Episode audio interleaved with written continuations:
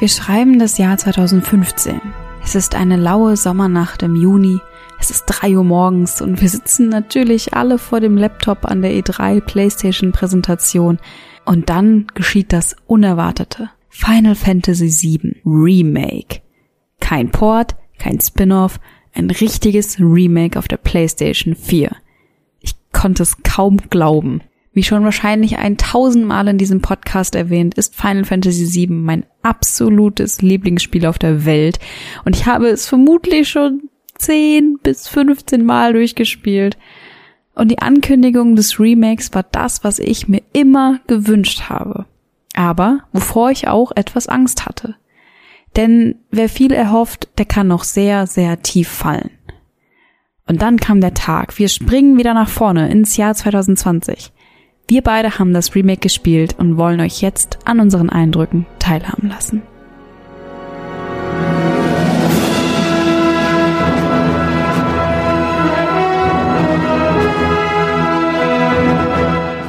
Wir beginnen bei den Basics.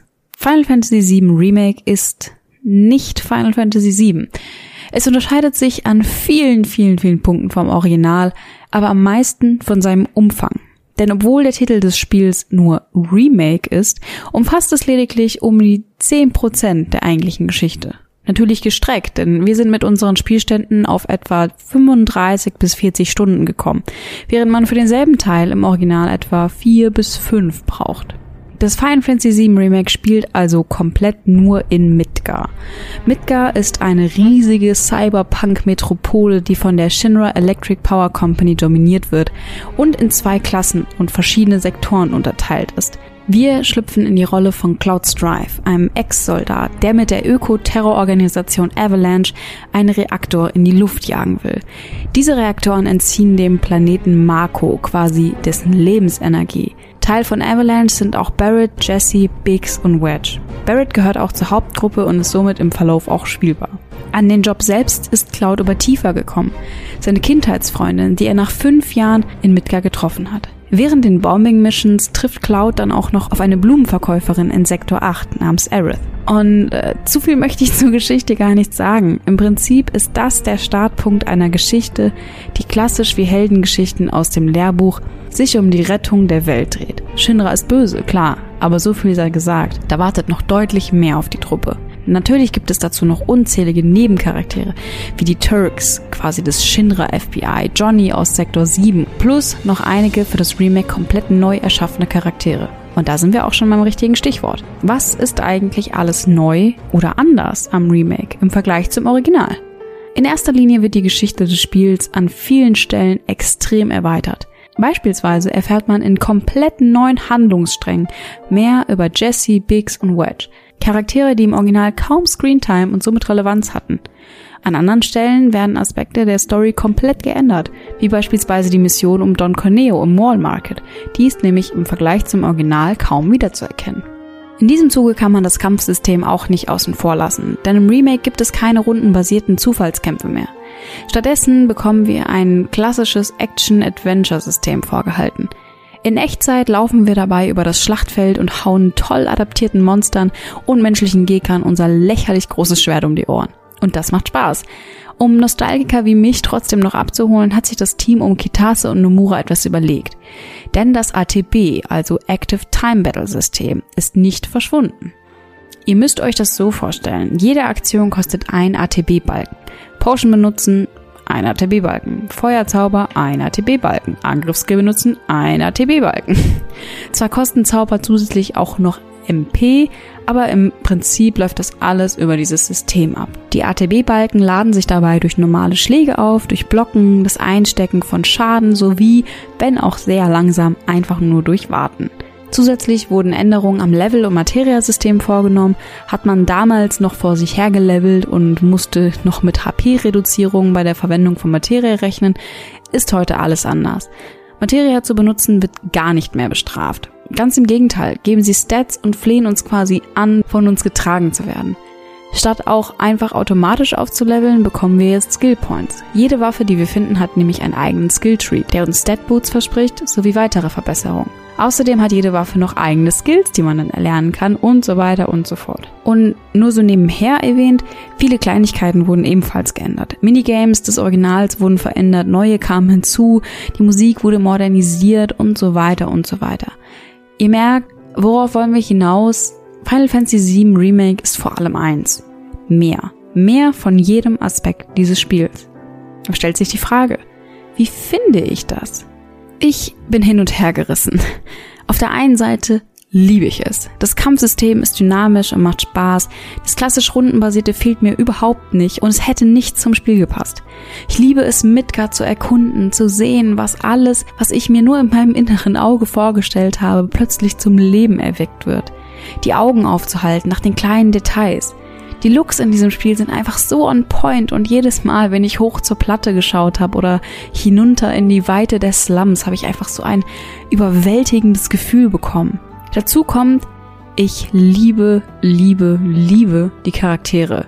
Sie tragen für mich das Spiel und sie wurden perfekt erweitert. Sie wurden einfach perfekt getroffen und ich habe das Gefühl, die Charaktere noch besser kennenzulernen. Die Dialoge sind unterhaltend geschrieben und ich habe mich über jede Cutscene gefreut. Allerdings trage ich entgegen meiner Erwartung eben keine rosarote Brille, denn einige Aspekte am Spiel haben mich tatsächlich sehr gestört. Zum einen, na klar, einen 4 bis 5 Stunden Part auf 35 Stunden zu strecken ist nicht einfach aber die sehr schlauchigen und teilweise viel zu langen Passagen haben mir Vietnam-Flashbacks von Final Fantasy 13 gegeben und die absolut irrelevanten Sidequests haben mich sehr an Final Fantasy 15 erinnert. Zwei Spiele, an die ich nicht erinnert werden möchte. Außerdem wurde hier und da was an den originalen Story-Elementen geändert, was wirklich, wirklich nicht hätte geändert werden sollen. Einige Momente und insbesondere das Ende halte ich für absolut unnötig und ich sag's mal ganz hart, echt schrecklich. Und ein generelles Problem für mich, das Spiel ist für mich und alle, die wissen, was noch kommt, sowas wie ein Teaser. Ständig habe ich an all die Momente gedacht, die noch kommen werden und war traurig, dass ich es jetzt nicht erleben werde und auch nicht weiß, wann es soweit sein wird. Zumal Midgar schon immer mein am wenigsten gemochter Part im Spiel war. Am Ende saß ich da also und wollte einfach weiterspielen. Aber ich bin noch etwas froh, dass Square Enix somit die Chance hat, auf unser Feedback zu hören und die kommenden Teile zu optimieren und vor allem gewisse Entscheidungen zu überdenken. Um vielleicht auch ganz kurz zu Wort zu kommen, ich hatte Spaß, aber irgendwie auch nicht. Final Fantasy VII Remake ist für mich eine Mischung aus dem Original, dem 9., 13. und 15. Teil der Reihe was jetzt erstmal überhaupt nicht wertend gemeint ist, sondern erstmal wirklich eine reine Beobachtung ist. Das Kampfsystem ist in meinen Augen neben der allgemeinen Optik einer der größten Selling Points des Spiels. Es macht einfach Spaß, mit diesen riesigen Schwertern von Cloud auf die Gegner einzukloppen. Also an der Stelle haben sie erstmal für mich alles richtig gemacht. Die Optik hat mich mit den Charakteren wirklich von den Socken gehauen. Man sieht einfach Clouds freaking Poren. Allerdings hat es dann wiederum in den Details an vielen Stellen in der Umgebung wieder ein wenig verkackt. Hier sei aber natürlich versöhnend erwähnt, dass wir eine Pre-Launch-Version des Spiels gespielt haben und zum Day One Patch sich natürlich noch einige Sachen ändern können, aber nicht müssen. Und trotz meiner Sorge waren die 35 Spielstunden, die ich dann am Ende hatte, auch eine tolle Spiellänge. Dennoch haben die Entwickler ganz offensichtlich durch unnötige Bereiche, viel zu lange Laufwege und teils zu langsamer Laufgeschwindigkeit das Spiel massiv in die Länge gezogen. An vielen Stellen war ich glücklich über Referenzen zum Original. An anderen Stellen war ich traurig, dass in meinen Augen witzige oder wichtige Szenen fehlten oder geändert wurden. Die Ergänzungen um die Avalanche-Mitglieder haben aber hervorragend funktioniert und machten die Truppe noch deutlich lebendiger, als es im Original überhaupt war. Besonders positiv im Kopf geblieben ist ein Aspekt, den wir bereits im Original scharf kritisiert haben. Das Remake nimmt sich nämlich Zeit, um Leid zu zeigen. Sie nehmen sich die Zeit, um zu zeigen, dass Leute nach dem zerstörten Reaktor verängstigt sind, Familienmitglieder suchen oder einfach die Verzweiflung dieser wirklich entmachtenden Situation nicht fassen können. Genau diese Darstellung unwichtiger und namenloser NPCs sind das, was für mich das Remake über die gesamte Zeit lebendig hat wirken lassen. Und dafür bin ich wirklich dankbar. Abzüge gibt's dann aber wieder im Postgame-Content. Wirklich was zu tun gibt's hier nämlich nicht. Spiel halt nochmal das Spiel auf schwer und äh, hier äh, noch ein, zwei neue Gegner bei. Das ist schade, weil Final Fantasy VII ein Spiel ist, das mit hervorragendem Postgame-Content bisher immer glänzen konnte. Warum nicht die Midgar-Schlange oder ähnliches einbauen? Oder mit den ganzen Neuerungen eine weitere optionale Bedrohung in Midgar einbauen? Damit ich einfach Grund habe, länger durch die wirklich extrem schlauchigen Straßen zu laufen. Wie schon gesagt, ich liebe das Final Fantasy VII Remake, aber ich hasse es auch. Und hier müssen wir uns die Frage stellen, was ist überhaupt ein Remake? Was soll ein Remake sein und wie passt dieses Spiel da rein?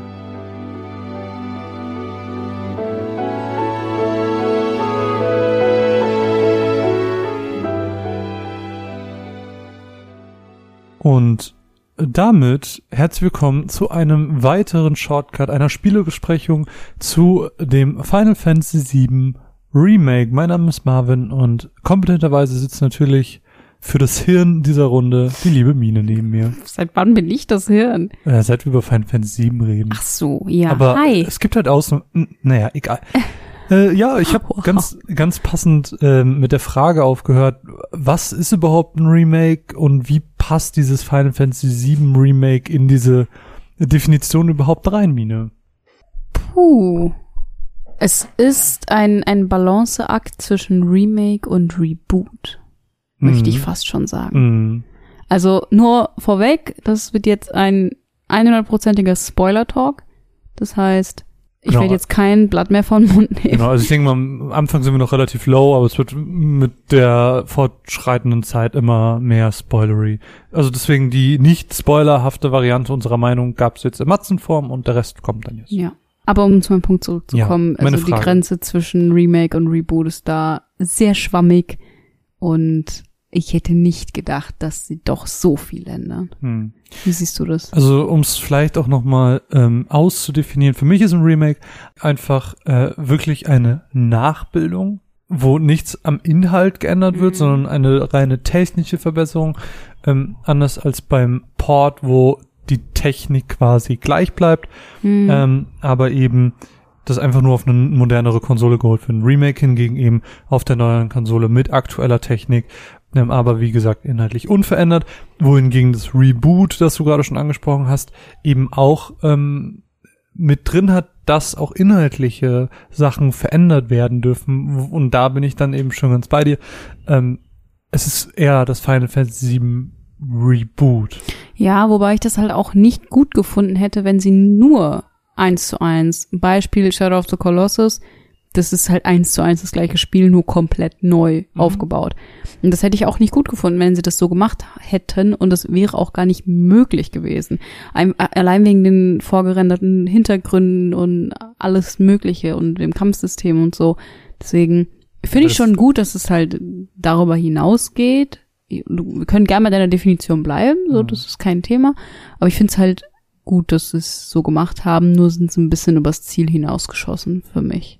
Wow, direkt deep diving in. Nee, also äh, ich sag mal, wenn sie es eins zu eins übersetzt hätten, dann hätten sie natürlich trotzdem das Kampfsystem ändern können, weil das Kampfsystem ist ja quasi eine technische Sache und Mhm. keine Story-Sache. Also du redest Aber nur vom Inhalt, Ich, also vom, ich vom genau, Story. genau. Also rein die Story, die haben sie ja verändert und dadurch trifft für mich eigentlich eher ein, darauf zu, dass es ein Reboot ist. Ähm, aber ich glaube, die Allgemeinheit hat nicht so eine wirkliche Vorstellung zwischen, also davon, was ein Mhm. Remake ist. Und ich glaube, das ist der Begriff, der am besten passt. Das ist wie wenn du Tempo sagst. Du meinst aber eigentlich das No-Name-Taschentuch. so, aber Tempo versteht jeder. Ja, wobei ich an der Stelle auch sagen muss, dass ich den Titel dieses Spiels sehr unpassend und Auf jeden ähm, Fall. Also er ist auf noch einer weiteren Ebene unpassend, weil. Also Zum einen, weil nirgendwo impliziert wird, dass es Teil 1 ist. Das ist halt ein großes Problem für Leute, die vielleicht nicht so in unserer Twitter-Bubble unterwegs sind oder generell vielleicht nicht so viel im Internet unterwegs sind, dann irgendwie auf Amazon sehen, oh geil, Final Fantasy 7 Remake, bestelle ich mir mal. Und dann spielen die das und denken sich, what's the rest? We weißt du, weißt du, was ich mich frage? Ist das nicht schon so ein bisschen, äh, ich, ich weiß nicht, ob es da ein schlaues Wort für gibt, aber so eine Art ähm, Markttäuschung? Du meinst Verbrauchertäuschung? Ja, weil im Endeffekt versprichst du mit dem Titel, dass es ein Remake von Final Fantasy Ja. VII ist. Ist es ja faktisch nicht. Ja, eben. Und das finde ich halt sehr schwierig, das null zu kommunizieren. Mhm. Also, ich meine, wenn, für mich war das von vornherein klar. Ich meine, wir wissen das seit vielen Jahren, dass es so sein wird, aber viele Fall. wissen es eben nicht. Ja. Und wissen vielleicht auch am Ende dieses Spiels nicht, dass das noch nicht die Story war. Genau. Weil sie vielleicht das Original auch noch nicht gespielt haben. Plus, Zumal das ja. Ende ja auch sehr ähnlich ist. Ja, dazu kommen wir gleich noch. ähm, plus, ich finde den Titel Final Fantasy VII Remake eh komisch. Das klingt wie ein Arbeitstitel. So, das klingt wie, wie, ich weiß nicht. Ich habe noch nie ein Spiel gesehen, wo das Wort Remake drin steckt. Ja, du meinst, dass sie es quasi einfach nochmal Final Fantasy VII genannt hätten? Ja, oder mit irgendeinem Untertitel oder sonst was. Oder aber 7.1. whatever. Ich habe auch keine bessere Idee, aber ich finde es halt, ich finde es wirkt so dahergesagt. Irgendwie so, ja, halt das Final Fantasy VII Remake. Oder 7 und dann mit einer römischen 2 wie bei Kingdom Hearts. Stop it. naja, egal, das nur so am Rande. Ja. Aber ich glaube, das Spiel hat auch deutlich andere Probleme. Das Spiel hat auch deutlich andere Probleme, hat aber auch äh, Vorzüge. Also wir werden uns, glaube ich, in den nächsten Minuten so ein bisschen, äh, auch so ein bisschen an der Story entlang hangeln. So ein Mhm. richtiges Konzept haben wir nicht. Wir gehen so ein bisschen mit dem Flow. Ähm, äh, auf jeden Fall auch uns auf, auf Neuer, Neuheiten, Neuheiten so ein bisschen fokussieren. Boah, ich weiß nicht, wollen wir tatsächlich einfach, ich weiß nicht, willst du allgemein anfangen? Willst du mit der Anfang der Story starten? Ich bin gerade so ein bisschen lost. Ich würde einfach mal allgemein sagen, ähm, ich, ich fand zum Beispiel sehr, sehr gut, was sie mit Avalanche gemacht haben. Avalanche war im Original immer eine Truppe, die die ersten zwei Stunden uns irgendwie so ein bisschen begleitet hat, aber mit Ausnahme von Barrett und Tifa sehr egal war. Hm. Also Marlene fand man noch irgendwie süß, weil es ein kleines Kind war in dem Spiel, aber wirklich Relevanz hatte die auch nicht, genauso wenig wie Jesse, äh, Wiggs oder Be äh, Biggs, Biggs oder Wedge. Wedge. Sorry. Nicht Wiggs und Badge. Äh, Äh, plus, ich glaube, viele haben diese Dreier-Konstellation so wenig wahrgenommen, dass die meisten nicht mal wussten, dass Jessie ein Mädchen ist. Ja, absolut. Und ähm, was natürlich mit diesem Remake klar war, war, es geht bis Midgar. Und das heißt, diese zwei Stunden Spielzeit mussten sie extrem strecken, wenn sie da ein ganzes Spiel draus machen müssen. Und da gehört nämlich dazu, dass einfach auch Storyparts dazukommen. Und das haben sie nämlich in Form von Avalanche gemacht, dass die alle nochmal so kleine Abschnitte bekommen haben. Äh, ganz prominent wahrscheinlich Jessie, die Mhm. tatsächlich ihren eigenen Spielabschnitt, ihr eigenes Kapitel bekommen hat, Mhm. ähm, indem man dann nochmal auf die Platte hochfährt ähm, von den Slums, beziehungsweise da ja nicht, also über den Slums die Platte, zu ihren Eltern geht, nochmal eine Mission durchführt und quasi auch was über den Charakter erfährt, dass sie Schauspielerin werden wollte. Was ich gar nicht wusste, ist das ein Ding im Original? Nee. ne? Mhm. Ähm, man, man bekommt ein bisschen mehr Lore zu ihr, sieht ihren kranken Vater und sowas. So, das schafft einfach eine Verbundenheit zu den Charakteren, die vorher nicht da war. Und das haben sie wirklich sehr, sehr Ja. gut gelöst, wie ich finde. Generell, die hatten ja auch kaum irgendwie Dial also was heißt kaum, die hatten schon Dialoge und die waren, würde ich auch sagen, auch im Original schon relativ wichtig und man hat es einfach nicht so wahrgenommen, weil man sie nicht so lange kennenlernen durfte und sie irgendwie auch relativ zweidimensional geschrieben waren so. Mm, Ja, die waren so egal. Und ich meine, allein mit so Kleinigkeiten wie das Biggs irgendwie sich um die Kinder gekümmert hat in Sektor 5 und dass Jessie irgendwie Schauspielerin werden wollte und dass das äh, Wedge sich um seine Katzen kümmert. Das sind halt Mhm. einfach so Kleinigkeiten, die machen einfach die Charaktere menschlicher und dann Mhm. interessiert's dich halt auch, was mit denen passiert. Weil Ja. mich hat das nie gejuckt, so. Mhm. Mich hat das überhaupt nicht getroffen und als dann, jetzt springen wir ein bisschen vor, der Moment kam, wo gewisse Charaktere gestorben sind oder auch nicht gestorben sind, hm, auch so ein Punkt, Ja, kommen wir später Ähm, nochmal zu. war das halt einfach richtig heftig. Also das hat mich echt mitgenommen und im Original dachte ich mir so, pff, Aber ich bin auch einfach ein, ein Eisklotz. Also ich könnte quasi auch Shiva sein, weil mich hat es halt trotzdem nicht mitgenommen. Also ja, schon. ich muss sagen, das hat mich am Ende dann trotzdem kalt gelassen, was aber wahrscheinlich auch ganz viel daran lag, dass ich wusste, was passiert. Ja, das, also ich glaube, ich glaube, dazu. was traurig oft macht in Videospielen, ist die Überraschung. Mhm. Die, der Überraschungseffekt, wow, jetzt stirbt dieser Charakter, mit dem ich sehr viel erlebt habe, über den ich sehr viel weiß, ähm, mit dem Mindset ranzugehen, ich weiß, dass er stirbt, Mhm. ist einfach ganz anders. Wobei, sag das nochmal, wenn Aerith stirbt. Ja, aber das ist was anderes. Sie ist so süß. Sie ist Jessie so ist süß. auch süß. Jessie ist auch sehr süß, aber Jessie ist halt, du weißt, ihr, ihre Relevanz innerhalb der Geschichte ist Ja, nicht so groß. das stimmt. Und das macht halt einfach einen großen Unterschied. Aber trotzdem halte ich halt einfach ganz gerne an der Stelle fest, die sind so menschlich geworden, das ist so cool geworden. Aber mit ihnen kam natürlich dann auch die erste große Veränderung, als ähm, diese ganze Mission vorbei war und du siehst auf einmal Wedge wieder. Hm. Das war halt der Moment, wo ich so war, wait a minute. So, warum macht man das jetzt? Also was hat das für ein, also das ist jetzt nicht irgendwas Elementares, aber es ändert schon krass den Spielverlauf, gerade für Charaktere wie Barrett und Tifa. Für die war halt natürlich, unsere drei Freunde sind gestorben und jetzt ist es plötzlich, okay, warum überlebt einer? Oder warum überleben zwei? Ja, vom zweiten wissen sie ja zu dem Zeitpunkt noch gar nichts, aber das ist natürlich auch in der Gruppendynamik einfach was ganz Mhm. anderes, ne? Wenn du, wenn du weißt, fuck, da sind gerade meine ganzen Leute gestorben und jetzt mache ich mich hier mit den Fremden auf, um irgendwie die Welt zu retten. Hm. Das ist was ganz anderes, als zu wissen, naja, gut, zwei Leute leben halt auch noch. ja, Wobei ich mir bei, ähm, Jessie wie gesagt, wir sind da gerade sehr spoily, ähm, nee, Jesse, ja, Jesse ist ja eh unsicher.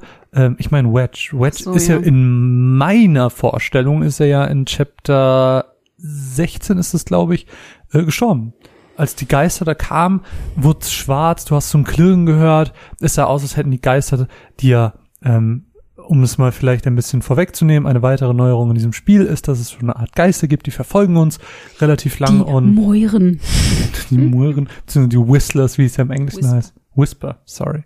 Ähm, die verfolgen uns relativ lang und relativ spät erfährt man nämlich erst, ne, es sind halt die Whisperers und ähm, die sind im Prinzip Whispers. vom was? Whisper. Du hast Whisperer gesagt. Oh mein Gott, fuck mich nicht an. Auf jeden Fall, diese Kackviecher sind äh, vom Planeten und sind im Prinzip ein Bote des Schicksals, der Wille des Planeten und alles, was nicht nach dem Schicksal passieren soll, verhindern diese Geister. Mhm. Und ähm, es wirkte jetzt auf mich so im Sinne von, naja, er soll halt nicht leben, weil in der Originalstory ist er ja auch tot. Er muss sterben und das haben diese Geister in diesem Moment gemacht, auch wenn es nicht explizit gezeigt wurde. Ich finde die Whisper, ich finde die richtig komisch. Ich finde die unnötig. Ich finde mich- sie weird. Für mich äh, fügen die nicht wirklich irgendwas Relevantes zur Story hinzu. Natürlich tun sie es am Ende sehr, sehr doll, aber das finde ich halt vorweg, das Ende ist halt scheiße. Ja, über das Und, Ende reden wir, ähm, glaube ich, später am. Ja, und ich finde halt einfach, das ist so, das ist so eine Erweiterung, ich mir denke, warum? Weil das Spiel ist so facettenreich. Die Geschichte beginnt in einer Riesenmetropole und plötzlich bist du irgendwo in einem Nordkrater mit einem Alien Kopf und, und es ist halt so facettenreich und es passiert schon so viel. Warum noch eine Komponente hinzufügen? Naja, das ist ganz einfach, weil man 35 Stunden vollkriegen muss. Ja, aber das ist, das hat ja jetzt nicht wirklich viel Zeit rausgehauen. Also, das war für mich ja einfach nur unnötig. Naja, also zum einen hat es äh, immer mal wieder ein bisschen Zeit gekostet. Du hast immer, also du hast so eine neue Komponente drin, so ein neues Mysterium, die für dieses Spiel einfach funktioniert, die anteasert, was eventuell noch passieren wird, weil die Whisper sind ja nicht weg. Oder Whispers, wie auch immer, ist mir scheißegal. Geister. Ähm, die sind ja nicht weg. Sie tragen zum Finale des Spiels bei. Sie sind schon eine wichtige Komponente und ähm, man muss halt aufhören oder man darf halt, glaube ich, einfach nicht Final Fantasy VII Remake mit Final Fantasy VII vergleichen, weil Hm. man muss das als neues Spiel sehen. Ja, das habe ich, also ich habe auch gemerkt, dass ich so die ersten Spielstunden nicht so amused war, weil ich halt einfach immer wieder gemerkt habe, ich habe es irgendwie verglichen und dann habe hab ich gemerkt, hm, das ist irgendwie anders und das gefällt mir irgendwie nicht so. Und irgendwann habe ich halt dann losgelassen. So irgendwann habe ich einfach gesagt, gut, es ist jetzt wie es ist. Ich genieße jetzt einfach dieses Spiel als neues Spiel, weil es auch irgendwann so fern vom Original war, vom Mhm. Gefühl für mich, dass es für mich wirklich war, als wäre es ein neues Spiel. Ja, ist so. Weil du wirklich an einem Punkt warst, wo du so warst, ich weiß nicht, was jetzt kommt. So, Hm. ich, ich, es ist nicht so, dass du eins zu eins die Screens abläufst und das auswendig kannst, sondern du Ja. bist halt einfach genauso unwissend wie alle anderen. hm. Und dann war halt der Moment, wo ich gedacht habe, okay, ich kann das akzeptieren als, als neues Spiel. Aber dann war es halt einfach drüber. So. Fandst Ich du? akzeptiere es halt bis zu einem bestimmten Punkt. Aber vielleicht bin ich auch einfach nur mad wegen dem Ende. Ich, ich glaube, ich glaub, dass du das nicht so ganz losgelöst betrachten kannst, weil in meinem Kopf Also ich versuche es halt wirklich losgelöst zu sehen. Klar, ich versuche Vergleiche zu ziehen, aber ich versuche es einfach so als neues Spiel zu sehen. Und ähm, in dem Sinne finde ich die Whispers nicht, nicht schlecht. Ja, ich finde sie auch nicht schlecht. Sie haben mich auch nicht gestört oder sowas. Nur die, die Auflösung dessen am Ende ist halt das. Das habe ich ja, halt- das habe ich ja quasi von Anfang an gecallt. Das ist das. Ja, das hast du tatsächlich. Ich habe ja gedacht, das sind irgendwie die, die äh, Sephiroth-Klone, die irgendwie jetzt plötzlich fliegen können, weil es hätte auch total gut gepasst, weil die hatten ja auch so schwarze Kutten Ja, und aber, sowas aber an. die wurden ja schon explizit gezeigt mit diesem Nachbarn. Ja. Also es hätte sich ja dann wieder gedoppelt, das hätte nicht gepasst. Wo wir aber gerade bei, bei Neuerungen sind, Roche, L beziehungsweise Loach. Loach, Lock, Lock. Lock. Man weiß es nicht. Ähm, dieser ganz weirde neue Charakter, der ja auch schon ganz prominent in den Trailern zu sehen war, der auf dem Motorrad rumfährt, der ist ja so unfassbar irrelevant. Und das ist für mich eine Neuerung, wo ich sage, naja, die musste jetzt nicht unbedingt sein. Klar, der wird wahrscheinlich in den folgenden Spielen noch irgendwie eine größere Rolle spielen. Meinst du? Ja, auf jeden Fall. Der wird noch so antagonistmäßig, so für zwischendurch, so ein seichter Miniboss hier und da. Ähm, aber der funktioniert für mich einfach nicht. Er funktioniert auf voller Länge für mich nicht. Ähm, er ist abgedreht, er ähm, ist einfach ein Kingdom Hearts Charakter, wie wir schon festgestellt haben. Ähm, er könnte straight out of Kingdom Hearts 3 kommen Ja. und ich weiß nicht, alle Szenen mit ihm, alle zwei, Ich habe mir auch am Ende so gedacht, das war's jetzt. So, das war alles mit ihm. Warum haben sie ihn so krass Genau. im Trailer gezeigt und auf äh, so marketingmäßig vorgestellt, wenn er am Ende zwei Szenen hatte, Genau. so, die absolut irrelevant sind.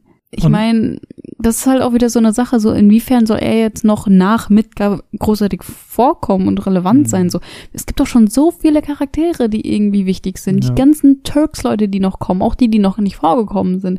Und ich denke mir so, warum? Vielleicht auch noch zur Einordnung für Hörer, die das Spiel nicht spielen werden oder nicht gespielt haben.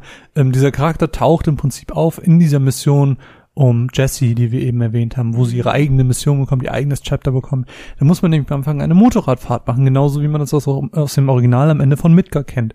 Nur so ein bisschen, naja, hier ist das Motorrad-Game, übt schon mal für, das, für, für den Schluss. So nach dem Motto. Äh, das war A schon eh eine unnötige Streckung, die ich blöd fand.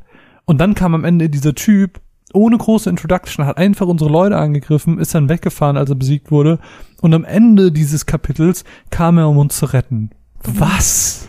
Und dann kam er einfach das gesamte Spiel über nicht mehr. Er wurde nicht mehr erwähnt, es wurde nicht mehr an ihn gedacht, er war einfach weg. Ja. Ich weiß nicht, was ich großartig dazu sagen soll. Also man kann auch gar nicht so viel dazu sagen, weil es einfach so irrelevant ist. Andere neue Charaktere. Wie fandst du denn zum Beispiel das Trio? Wie fandst du denn Madame M, Chocobo Sam Oh, und Andrea Rodeo? fand ich cool. Also, Ja? ähm, ich bin ja, okay, ich muss das ein bisschen aufteilen. Ähm, das sind Charaktere aus dem Wallmarkt. Ähm, Im Prinzip Quests, die man vorher absolviert, damit man ähm, diese ganze Corneo-Quest machen kann, dass man sich verkleidet, etc. pp. Und ich bin ja erstmal Fan davon, dass der Wallmarkt so ein bisschen vorgestellt wurde und warum er Wallmarkt heißt. Mhm. Das fand ich cool. Der Wallmarkt heißt nämlich Wallmarkt, weil eine Wall drumherum gebaut wurde. Da sind halt die Weil die ganzen so kriminell sind. ja, das sind halt diese ganzen Kriminellen, die haben es da irgendwie getroffen, haben da Geschäfte gemacht, bla bla bla, Glücksspiel und eben dieses Honeybee Inn, so dass sie einfach gesagt haben, ey, bleib wo ihr seid, hier habt ihr eine Mauer drum, gutes. So, fand ich cool. Dann bin ich reingegangen, ähm, fand ich dann ein bisschen weniger cool, weil das Spiel eh schon sehr eng ist, sehr schlauchig ist. Und dann war diese Stadt nicht wirklich groß, aber sehr verwinkelt, ähm, sehr, sehr, sehr, sehr, sehr, sehr eng. Teilweise passte der Charakter gerade so durch die Gänge. Das, das habe ich extrem doof gefunden. Aber, aber findest du nicht, dass das einfach sehr gut diesen Wallmarkt ausdrückt? Also ich meine, das ist ja genau das, was sie damit erreichen wollten. Also ich fand es natürlich auch nervig, mich dadurch zu navigieren. Ich mu musste ständig auf die Karte gucken, weil ich das Gefühl hatte, jetzt bin ich schon wieder irgendwo in der Sackgasse gelandet. Aber ich finde halt, dass es einfach gut diese, diese, ja, diese Slums mir einfach gezeigt hat, so. Aber die Slums waren ja viel weiter, als es der ja, ich Walmart meine jetzt war. nicht die Slum Slum, sondern so dieses, einfach dieses Gefühl von dieser, von, naja, es ist ja keine Stadt an sich, oder? Würdest du es ist, sagen, schon, es ist schon wie eine Stadt, ja. ja, so ein Stadtteil. Okay, da, darf ich das ein bisschen auftrennen? ja. Designtechnisch finde ich das cool. Es Mhm. ist bunt, es ist knallig, an jeder Ecke ist was anderes, überall ist andere Musik. Mega. Aus einer Level-Design-technischen Sicht finde ich das blöd, weil du hast nicht genug Platz, du bist extrem langsam, Die Kamera hängt überall. Nicht cool. Okay, kann ich, kann ich akzeptieren. Bin ich nämlich auch bei dir. Also es war halt schon anstrengend da durchzulaufen Mhm. und äh, weil man halt auch viel rumlaufen muss, hin und her, Mhm. geh dahin, geh dahin, komm hier Du hin. hast auch keinen Überblick. Aber es sah halt einfach richtig cool aus. Ich weiß nicht, ich finde, was sie aus dem Mall Market gemacht haben, richtig cool. Ich hatte super viel Spaß, auch das Kolosseum, richtig gute ähm, Erweiterung. Und da hänge ich wirklich gar nicht dran, dass es nicht so ist wie am Original. Da bin Nee. ich einfach so, cool, dass sie was irgendwie geändert haben, Ja. dass sie was erweitert haben. Da bin ich überhaupt nicht traurig so Ja. drum. Auf jeden Fall, um auf deine ursprüngliche Frage zu antworten, ähm, die drei Erweiterungen fand ich gut. Also die drei Charaktere, Ja. weil sie alle sehr unterschiedlich waren, alle sehr charismatisch und sympathisch, Mhm. selbst wenn Chocobo Sam eigentlich irgendwie ein Arschloch ist, aber trotzdem mit so einem Lächeln. So, das, das mit der Münze, dass er ihm dann die Münze trotzdem gibt, obwohl er weiß, ey, ich flieg dann auf, dass ich beschissen hab. So, das sind coole Momente. Alexandra, Alexandra? Alexand, ne, wie heißt er? Wer? Andrea. Andrea? Andrea Rodeo. Und wie hieß er im Deutschen? Anjan. Ja, ergibt auch keinen Sinn. Deutsche Synchro und deutsche, egal, machen wir später. Ähm, auf jeden Fall alle drei fand ich cool. Andrea war dann entsprechend, man kannte ihn aus dem, aus den Dings schon, aus den Trailern, aber ich weiß nicht, gerade diese Tanzszene war cool. Und hat ihn dann auch nochmal so hervorgehoben und dann so, du bist mein Meisterwerk, du bist wunderschön. Das ist so, ich weiß nicht, das hat ihn super gut in Szene gesetzt, finde ich. Ich finde auch, dass die drei einfach richtig gute Erweiterungen waren. Also ich fand halt, die haben gut in die Stadt gepasst, haben das auch nochmal so ein bisschen gezeigt, dass es einfach so richtig dirty und und äh, falsch ist alles so, weil da alles irgendwie mit irgendwelchen Tricks gemacht wird und ich weiß nicht, das fand, ich fand, das waren einfach Charaktere, die gut reingepasst haben. Mhm. Und Haben auch perfekt in diese Welt des Ja. Walmarts einfach gut reingepasst. das stimmt. Wie sie, ich, es hat sich so ein bisschen, im Kolosseum saßen sie ja oben, Hm. als wären sie so Imperatoren der Stadt. so die Drahtzieher. Das finde ich voll cool. Wie fandst du das Honeybee Inn? Man hat nicht so viel von gesehen. Also, ich meine, im, im Prinzip spielt sich da ja nur, ähm, nur der Tanz ab, wo man das Kleid für Cloud bekommt. Hieß es im Original auch schon Honeybee Inn? Nee, ne? Mhm. Das war doch noch anders. Nee, das hieß so. Echt? Ja. Okay. Also ich fand, was ich halt schade fand, war, dass sie so diese Szene rausgenommen haben, wo Cloud mit anderen Männern in die Badewanne geht. Das war mega. Weil ich finde, das ist so eine ganz ikonische Szene, genauso Wo er dann wie, ohnmächtig wird. genauso wie das Cross-Dressing. So, das sind Momente, die Final Fantasy VII so ein bisschen besonders gemacht haben. Und ich finde, es fehlt halt voll. Mhm. Oder auch, Mann, ey, das sind, das ist das, was ich in der Matz meine. Das sind so diese kleinen Details, dass wenn du durchs Schlüsselloch guckst, dass du dann nicht so einen kleinen Kate Sith irgendwo siehst, so. Das ist auch so dumm einfach. Das ist super dumm und Aber ich fand es halt zum Beispiel cool, dass sie trotzdem diese, diese, diese Türen hatten, wo du auch lauschen konntest und reingucken konntest. Also sie haben schon geguckt, dass sie so die, die, die Grundidee beibehalten, aber wahrscheinlich am Ende einfach abwägen müssen, was lassen wir drin und was nicht. Was passt überhaupt noch dazu? So. Ja, aber, aber weil sich wäre ja es, schon viel geändert hat. aber wäre es so schlimm gewesen, einen kleinen Kate Sith drin zu haben? Das wäre schon weird. Ich meine, das Originalspiel ist auch richtig weird, aber ich weiß nicht. Keine Ahnung, ich hätte es richtig cool gefunden, aber das sind, da gehen halt schon wieder so die Geschmäcker auseinander. Das sind so Details, auf die ich dann achte, genauso wie äh, in den Sektor 5 Slums, wo du dann diesen einen besoffenen, bekifften, haien Typ hast in dieser Röhre. Mhm. Der hat mir gefehlt. Ich habe Ja. ich hab mich auf ihn gefreut. Das ist so genauso, als würde man die Cloud mit Materia-Szene später rausschmeißen. Ja. Die ist ikonisch, die gehört dazu. Ich finde generell Sektor 5 ist gar nicht mehr wieder zu erkennen. Also da haben sie echt, so, das ist für mich einfach komplett neu. Da kenne Ja. ich gar nichts wieder. Nee. Aber umso wunderschöner ist das Gebiet um Eris Haus. Ja, wunderschön in Szene gesetzt. Ja, die Kirche fand ich auch sehr schön. Ja, ich auch. Die war auch sehr schön designt, aber der Weg dahin und generell die Wege, ähm, können wir vielleicht ganz kurz drüber reden. Dass sie schlauchig sind, haben wir jetzt schon mehrfach erwähnt, aber das hat halt schon tatsächlich, und das ist dieser Final Fantasy 13 Bezug, den ich anfangs meinte in meiner Matz, ähm, oder im, in meinem Teil der Matz. Das ist dieser Teil, boah, der ist so, das ist alles einfach so linear. Dieses Mhm. Spiel ist 0% offen. Ja. Ausgehend davon, dass es ungefähr so aussieht wie Final Fantasy 15, verm vermute ich jetzt mal, ohne da groß Knowledge zu haben, dass es auf einem ähnlichen System basiert wie Final Fantasy 15. Oder? Nee, das wird, glaube ich, in der Unreal Engine gemacht Echt? und Final Fantasy 15 wurde auf der Square Enix eigenen Engine gemacht. Luminous. Luminous, genau, ja. Naja, okay. Aber sie haben sich auf jeden Fall, was das äh, UI angeht, deutlich inspirieren lassen. Genau. Auf also ist halt einfach wahrscheinlich deren Stil gerade so. wo- worauf ich auf jeden Fall hinaus wollte, war, wenn du dir Final Fantasy 15 ansiehst und du hast zum Beispiel dieses Gebiet da um Sids Garage. Ey, wie riesig das ist. Du hast einfach eine große freie, ein großes freies Areal, genauso wie das bei Final Fantasy 10 schon war, Mhm. wo du die stille Ebene hast, wo du einfach einen großen freien Bereich hattest, neben schlauchigen Leveln. Final Fantasy 10 ist auch ein schlauchiges Spiel, war aber eigentlich immer egal, weil du immer einen schnellen Szenenwechsel hast. So zwei, drei Screens, dann kam eigentlich schon irgendwie immer eine Neuerung.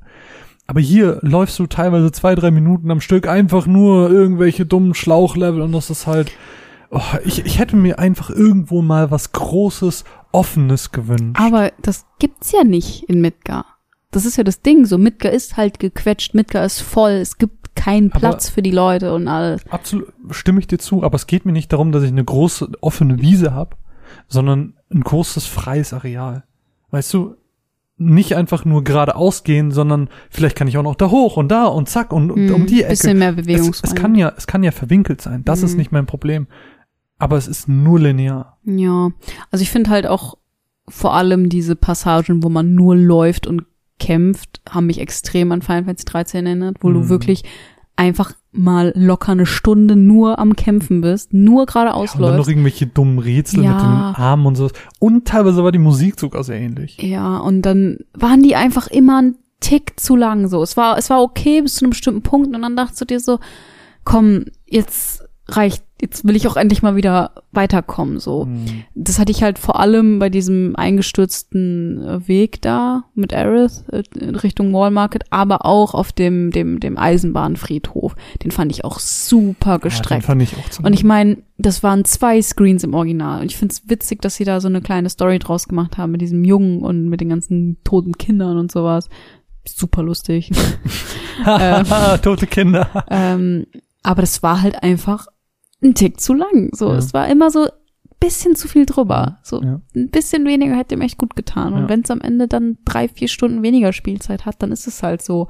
Weil diese drei, vier Stunden geben mir ja nix. Genau, Oh. und das ist, das ist ja genau der Punkt, den, ähm, den ich auch meine, das ist, dieses Spiel ist gestreckt. Also das war ja von Anfang an unsere Befürchtung, dass dieses Spiel gestreckt ist. Und genau das ist es. Es Mhm. ist durch solche Momente gestreckt. Es ist aber auch durch, also du hast mich am Anfang dafür ausgelacht, aber der Charakter läuft an vielen Stellen viel zu langsam. Also wirklich, da denkst du dir, komm mal in die Pushen. Dann ist jetzt, ihr, ihr habt nicht mal gerade einen Dialog, wo ich sage, okay, dafür lohnt sich jetzt gerade langsam zu laufen, sondern der Charakter läuft einfach langsam. Ja, das haben sie aber teilweise auch ganz gut gelöst. Zum Beispiel, wenn man Aerith aus der Kirche eskortiert, ähm, die, diese Passage ist auch einfach nur hin und her laufen. Aber dabei hörst du denen halt zu und es macht halt richtig Spaß. Aber das ist ja, das ist ja nicht der Moment, den ich meine. ich weiß, du? ich weiß, was du Okay. meinst. Ich meine nur, Cool. das kann auch, wenn, also es ist an manchen Stellen auch einfach besser gemacht worden, Ja, ja. indem du wirklich was zum Zuhören hast Ja. und du, du diese wirklich diese Momente genutzt haben. Genau, so. also so, wenn ich mir gerade diese Szene, die du meinst, also diese Flucht in Anführungsstrichen aus der Kirche mit Aerith, das ist ja eigentlich voll die langweilige Szene, weil du nur mal runterkletterst, gerade ausläufst, Mhm. dich ein bisschen rumhangest, bla bla bla. Die Szene wird ja nur interessant durch den Dialog ja, und der ist grandios. das stimmt. Zumal du da das erste Mal richtig auf sie triffst und ja, sie richtig kennenlernst, ja. wo wir eigentlich auch ganz gut kurz über sie reden können. Aber Aerith, Ja, ich liebe sie.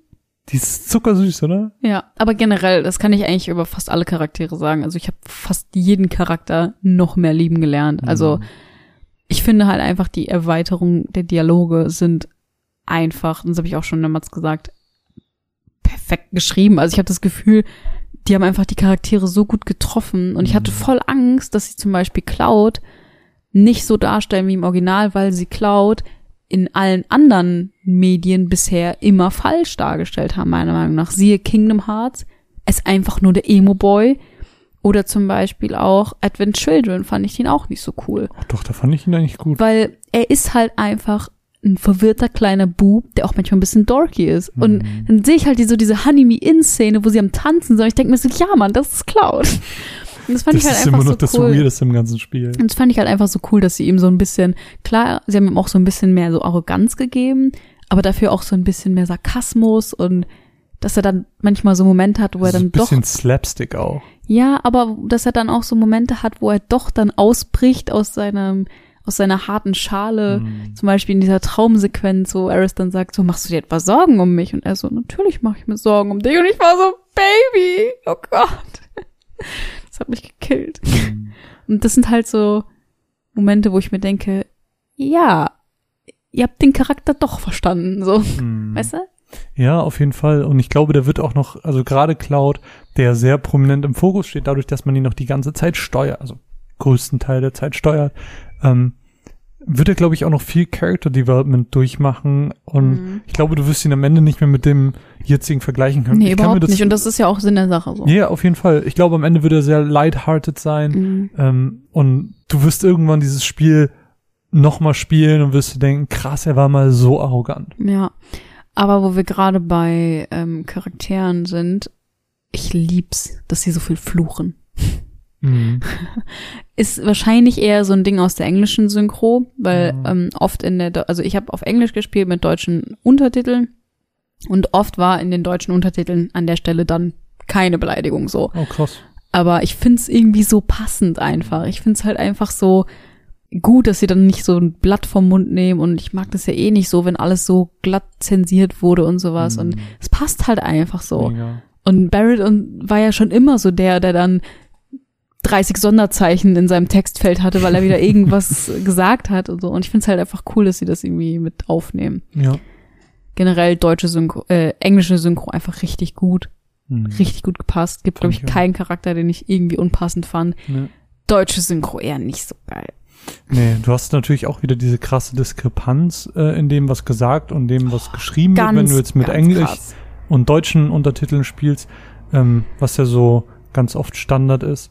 Ähm, Ja, aber nicht so krass. nee, nein, nein, ich mein, ich meinte das Setting. Englisch, Deutsch.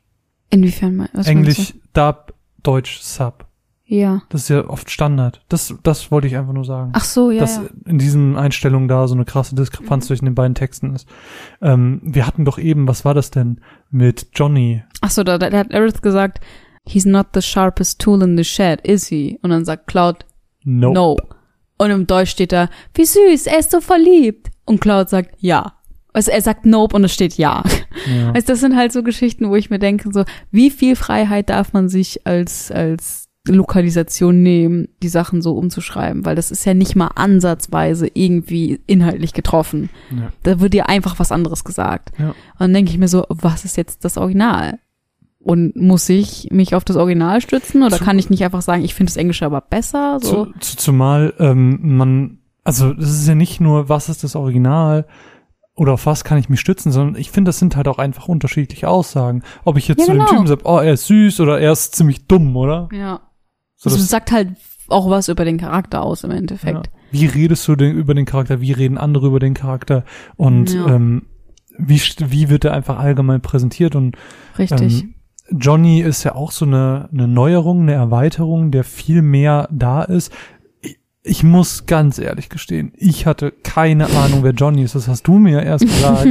ähm, als du mir die Szene gezeigt hast in Costa del Sol, wo Tifa mit einem alten Freund redet, da war ich so, oh ja, an die Szene erinnere ich mich. Das soll Johnny sein. Was? Johnny gab es auch schon in Sektor Midgar. 7 Hm.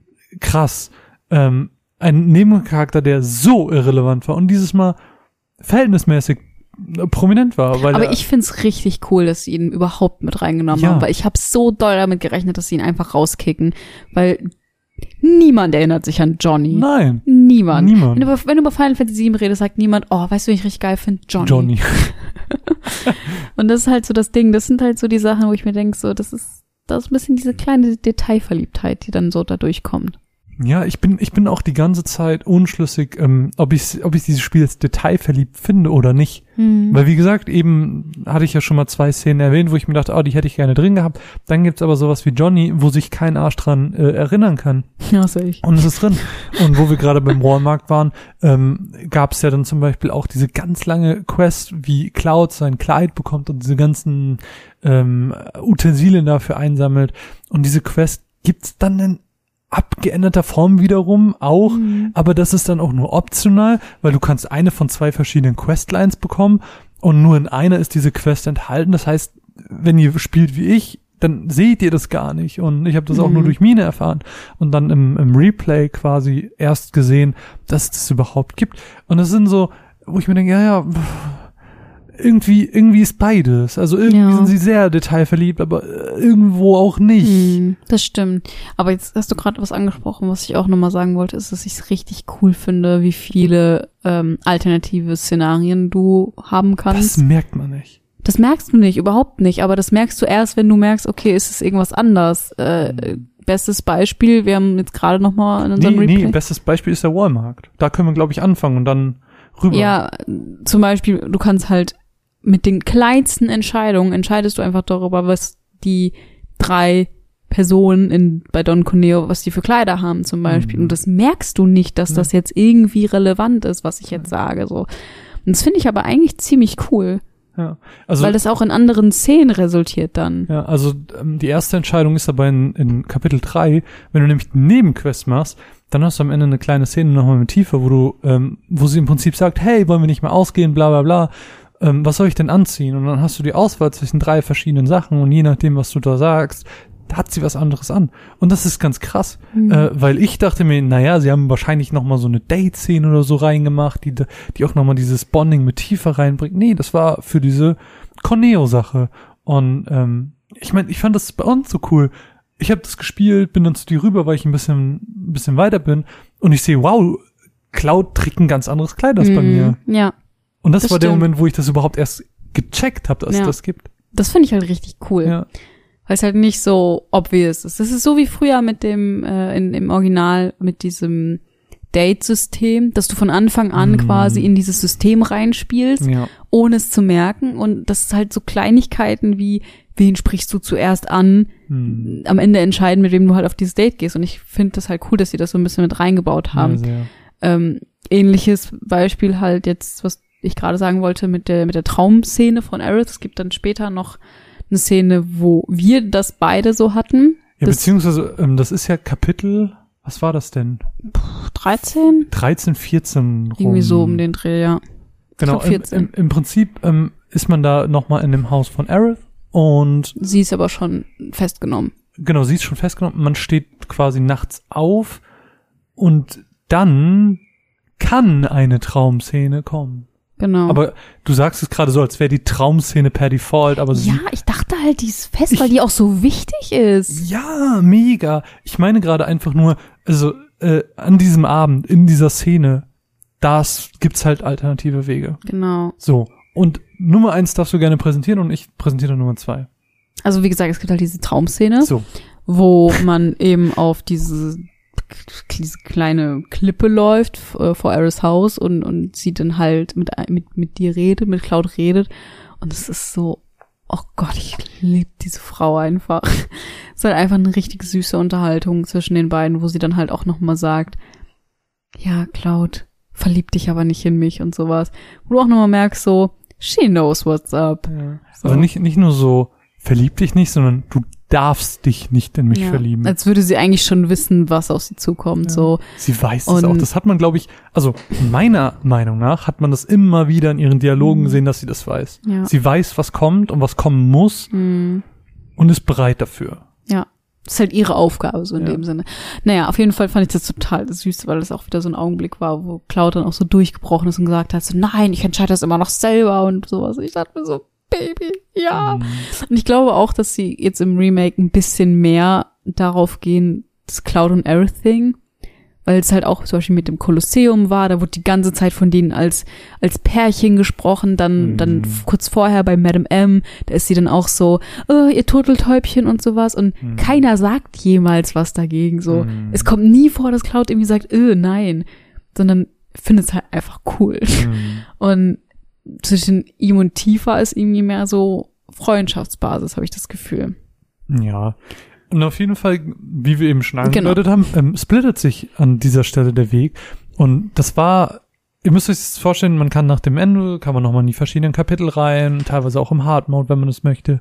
Und wir wollten halt ganz gerne nochmal zurück äh, nach, nach Walmart, weil wir ins Kolosseum nochmal rein wollten. Weil wir da noch einen Kampf offen hatten. Und wir sind dann zurück und hatten dann diese Szene und dann haben wir gemerkt, hey, warte, da steht ja gar nicht Aerith. Da steht ich ja habe mich schon Barrett. voll gefreut. Ich habe mich auch voll gefreut, aber dann stand auf einmal Barrett. Und wir waren so, hey, war das wirklich so? Und sind dann da hingegangen, weil klar, mussten wir jetzt an der Stelle. Und dann hat er angefangen zu reden und erzählt uns von einem Finn und wir sind so, nee, warte, die, Das ist neu. das ist neu, das kennen wir beide nicht, oder? Bis wir dann gecheckt haben, das ist gerade eine alternative Szene, weil wir vielleicht irgendwas mit Aerith nicht getriggert haben, weil wir jetzt gerade einfach vorgesprungen sind. Und das ist vielleicht jetzt die Default-Szene oder so. Hm. Ähm, und im Prinzip erzählt äh, Barrett in dieser Szene, die dann kein Traum ist, sondern tatsächlich Mhm. einfach der Abend, wo er sagt, ich kann nicht pennen, erzählt von ganz vielen anderen Mitgliedern von Avalanche, die man im Spiel überhaupt nicht sieht. Ja, die Ähm, vielleicht gerade gestorben sind, weil der auch schon der Pfeiler runtergefallen ist. Vielleicht. Äh, die Platte runtergefallen Ähm, ist. Und er erzählt von diesen Mitgliedern und ist so, hey, wenn das alles vorbei ist, dann stelle ich die alle vor. Hm. Und es war auch eine süße Szene, weil das auch Barrett als Charakter einfach nochmal menschlicher gemacht hat. Und weil er auch dann gesagt hat, so, hätte niemals gedacht, dass ich mal mit dir reden muss, um besser schlafen zu können. Genau. So. Und das, das hat auch nochmal so, da, das wollte ich gerade sagen, zu diesem Bonding der beiden Charaktere, Mhm. die sich ja noch am Anfang des Spiels so fern waren, einfach nochmal beigetragen. Hm. Und das finde ich krass. Und ich wette, wette, dass es noch eine Szene mit Tifa gibt, die Ja, wir einfach nicht mir getriggert haben. Und, vorstellen. Hm. und ich finde es halt einfach so cool, weil ich frage mich halt auch, wie viele Szenen gibt es noch, die ich einfach verpasst habe. Ja. So, wo ich einfach nicht weiß, dass es die auch anders gibt. Hm. Und das finde ich halt richtig, richtig cool. Hm. Wobei ich mich bis jetzt immer noch frage, warum braucht dieses Spiel zwei CDs? Es Also- ist schon riesig. Es ist nicht so groß. Es ist schon sehr groß. es ist nicht so groß. Wenn du überlegst, ein freaking Witcher ist auf einer CD. Ich weiß es auch nicht. Ich, ich habe nicht genug technisches Know-how dafür, aber ähm, ich würde gern einen neuen Punkt mit dir anschneiden. Ich schneide mit dir jeden Punkt an, den du willst. Wow. Wow. Willst du noch irgendwas dazu sagen zu den Punkten vorher? Nee, also vielleicht, um es einfach nochmal zusammenzufassen, ähm, ich finde es halt gerade cool, wenn es so optionalen Kram gibt. Das mochte ich in Final Fantasy X, das mochte ich in Final Fantasy VII. Ähm, wenn es Sachen gibt, die ich in meinem ersten Playthrough nicht bemerke und dann merke, wow, da gibt's ja noch mehr. Mm. So, das sind Sachen, die mich immer beeindrucken und ähm, als wir das heute gesehen haben, das war jetzt wirklich wenige Stunden vor dieser Das war Aufnahme, absoluter Zufall. das war absoluter Zufall. Aber das sind dann Momente, wo ich mir denke, ah ja, so schlecht ist das Spiel dann ja doch nicht. So, Das ist halt die- so, da haben sie sich doch was dabei gedacht. Das, es, da steckt doch mehr hinter, als man im ersten Moment vielleicht denkt. Ja, das Und stimmt. es schafft natürlich dann ähm, nochmal, und ich, ganz kurzer Exkurs, ja, das schafft natürlich dann eine gewisse Replayability. ja. Und deswegen wollte ich dir ganz, ganz kurz die Frage stellen, findest du Final Fantasy VII Remake hat, ist ein Spiel mit hohem Wiederspielwert? Nee, kein hoher Wiederspielwert. Aber für Fans auf jeden Fall ein Wiederspielwert. Hm. Also ich, also du hast es jetzt direkt nochmal angeschmissen. Ich persönlich hatte danach kein Bedürfnis, nochmal anzuschmeißen. Hm.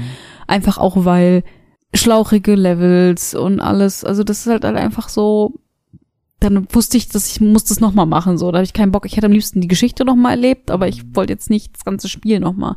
Ich finde halt auch, dass da sich jetzt nicht so viel tut. Hm.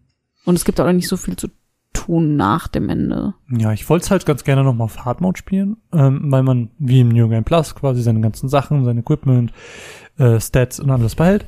Und äh, wollte das aber quasi einfach im Schnelldurchlauf machen. Und deswegen habe ich auch relativ viel geskippt. Ich skippe die Dialoge, viele der Cutscenes, wenn sie irrelevant oder nicht ganz so wichtig sind.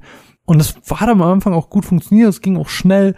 Und dann kam ich eben an den Punkt, Chapter 7, 8, 9 rum ist es, wenn man dann durch diese ganzen schlauchigen, langen, äh, hier mal ein Hebelquest, äh, Passagen durch muss. Und da habe ich dann gemerkt, ja gut, irgendwie dann doch nicht so geil, weil die auch beim zweiten Mal spielen sogar noch deutlicher auffallen, weil das dann nicht ein aufregendes neu- neues Areal ist, sondern es ist das Areal, was du kennst und du musst nochmal die ganzen dummen Sachen machen, Mhm. die du beim ersten Mal schon nicht so ger äh, gerne gemacht hast. Mhm. Und äh, ja, das, das würde auch beim zweiten Mal einfach nicht geiler. Das stimmt. So. Und deswegen stimme ich dir eigentlich zu, es hat eigentlich nicht so einen hohen Wiederspielwert. Ähm, eigentlich will man nur die Szenen, die es nochmal gibt, Mhm. in anderen Ausführungen sehen. Genau. Und das macht man dann wahrscheinlich auf YouTube. Wenn dann mal alle das Spiel gespielt haben. Ja. Und nicht so wie wir privilegiert elf Tage vorher. Psst.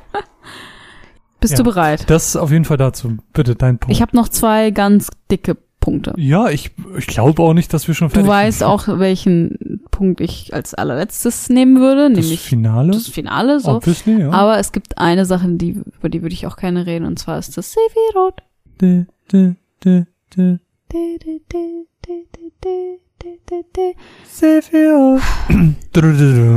Meine Frage an dich. Ja.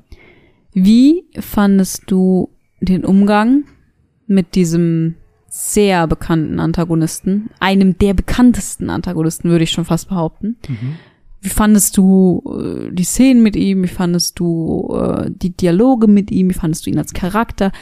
Sag mir einfach mal, was du dazu denkst. Das ist voll schwer. Also, zur Einordnung für alle Hörer. Sephiroth als der bekannteste Antagonist wurde im Originalspiel erst relativ spät etabliert.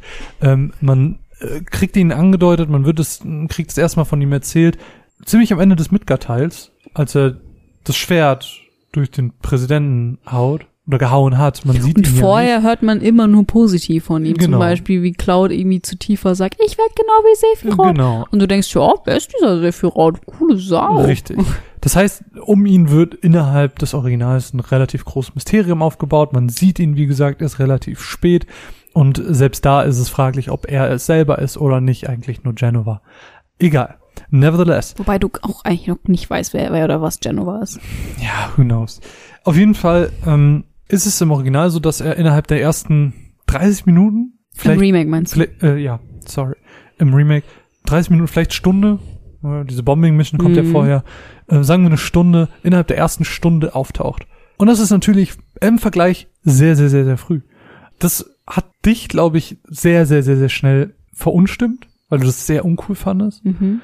ich bin halt wieder so super zwiegespalten. Also sie haben mal in einem Interview gesagt, dass sie keinen Sinn darin sehen, ein Mysterium aus ihm zu machen, weil äh, jeder, Wirklich? ja, jeder Was kennt, jeder kennt Sephiroth und deswegen Ja, können sie ihn früher ins Spiel holen. So, das war die Argumentation dahinter. Bullshit. Ähm, jetzt als neues Spiel betrachtet, ähm, wirklich losgelöst vom Original, finde ich, dass es nicht so viel Sinn macht. Also selbst losgelöst vom Spiel macht es nicht so viel Sinn, weil ja, er hat Szenen und er ist quasi so das Teufelchen auf seiner Schulter. Mhm. Ich glaube, so kann man das ganz gut umschreiben. Aber er trägt keinen Mehrwert dazu bei. Klar, er ist dadurch immer präsent ähm, und taucht dann zum Finale des Spiels auch auf. Dadurch mussten sie ihn häufiger zeigen, damit Mhm. man ihn einfach kennt und weiß, dass er Cloud nicht gut tut. Mhm. Ich meine, man verbindet ihn damit, dass er Kopfschmerzen kriegt Mhm. dass er panisch wird. Ich meine, ähm, du hast eben Cloud schon charakterisiert als sehr selbstbewussten, ähm, oft schon arroganten Charakter, der weiß, dass er ein guter Soldat ist, ein guter Kämpfer ist. Aber ähm, in dem Moment, wo Sephiroth auftaucht, siehst du anhand seiner Statur, dass er, dass er zusammensackt, sag ich mal. Du Mhm. siehst, dass er eingeschüchtert ist. Er hat Angst vor diesem Mann, den wir als Spieler oft noch gar nicht kennen oder ähm, schon wissen, was ihn ausmacht. Du siehst, dieser so tapfere Charakter von uns geht in die Knie, kriegt weiche Knie und das ist irgendwie so rein von der Darstellung schon wirklich gut gelöst. Mhm. Aber insgesamt, naja, wie gesagt, er bietet keinen Mehrwert. Ähm, er taucht ja später dann physisch auf, dass ihn alle sehen. Er ist nicht mehr nur ein Hirngespinst. Mhm. Aber selbst da, was macht er? Er sorgt dafür, dass wir runterfallen in diesem Shinra Lab und dass wir nochmal eine dumme Passage machen müssen, die keinen Mehrwert hat. Ich sehe seinen Mehrwert nicht. Ich, nee. Also ich finde, dass die Darstellung von Sephiroth im Remake ist mit Abstand das Schlechteste an dem ganzen Spiel. Ich finde, sie haben alles, was diesen Charakter ausmacht, einfach über Bord geworfen. Weil das, was Sephiroth ausmacht, gerade in den ersten Spielstunden, ist das Mysterium. Und ich finde es dumm zu sagen, ja gut, alle kennen ihn ja schon. Weil du kannst nicht davon ausgehen, dass ihn jeder schon kennt. So. Und das ist halt auch fürs, also, sie haben ihn auch so behandelt, als würde ihn jeder schon kennen. So, er ist einfach aufgetaucht und es war so diese Selbstverständlichkeit im Raum, wer er ist, was ihn ausmacht, warum er so ein Bad Motherfucker ist, so. Und ich fand das halt einfach so sinnfrei, so. Mm, Aber da, da mag ich fast schon ein bisschen widersprechen, weil es ist klar, wer Sephiroth ist. Aber als Spieler ist dir das doch nicht klar. Als, als Spieler ist dir das nicht klar. Und das macht doch die Magie aber, aus in dem Moment. Aber ich sag mal so, ich habe ja eben schon beschrieben, wie er Ja. immer auftaucht mit den Kopfschmerzen und was das mit Cloud auslöst. ja. Und dann gab es ja, ich glaube, das war äh, auch in den Sektor 5 Slums die Szene, wo er, äh, wo dieser Vermummte dann wieder, ich glaube die Nummer zwei war das, Mhm. auftaucht und ähm, er dann mit Aerith ins Gespräch kommt und fragt, weißt du, wer Sephiroth ist? Und sie erzählt dann, meinst du den Kriegshelden? Mhm. alleine durch dieses Nebengespräch wird er schon näher gebracht und es wird dir quasi vermittelt, jo, dieser Charakter ist jemand in dieser Welt und er ist jemand super berühmtes auch. Man kennt ihn, er ist jetzt nicht so nischiger Typ, sag ich Mhm. mal. Also sie versuchen ihn schon so zu etablieren. Auch so Step by Step. Ja, aber ich fand halt einfach, also gerade die, die allererste Szene, die war so random und unnötig und deplatziert. Das hatte einfach überhaupt gar keinen Halt und er hat halt einfach schon viel zu viel interagiert mit Cloud, so als hätten die noch so eine Rechnung offen oder sowas. Mhm. Und das haben sie halt nicht. So für Sephiroth ist Cloud eigentlich nur so ein Nichts, niemand, so weißt du. Und ich finde halt einfach, dass so diese Rivalität zwischen den beiden. Warum existiert diese Rivalität überhaupt? Aber also es ist ja, weil er ist ja im Prinzip nur ein Hirngespinst und, und für Cloud. ja, aber später war- ja nicht mehr. Angespielt jetzt aufs Ende. Ja.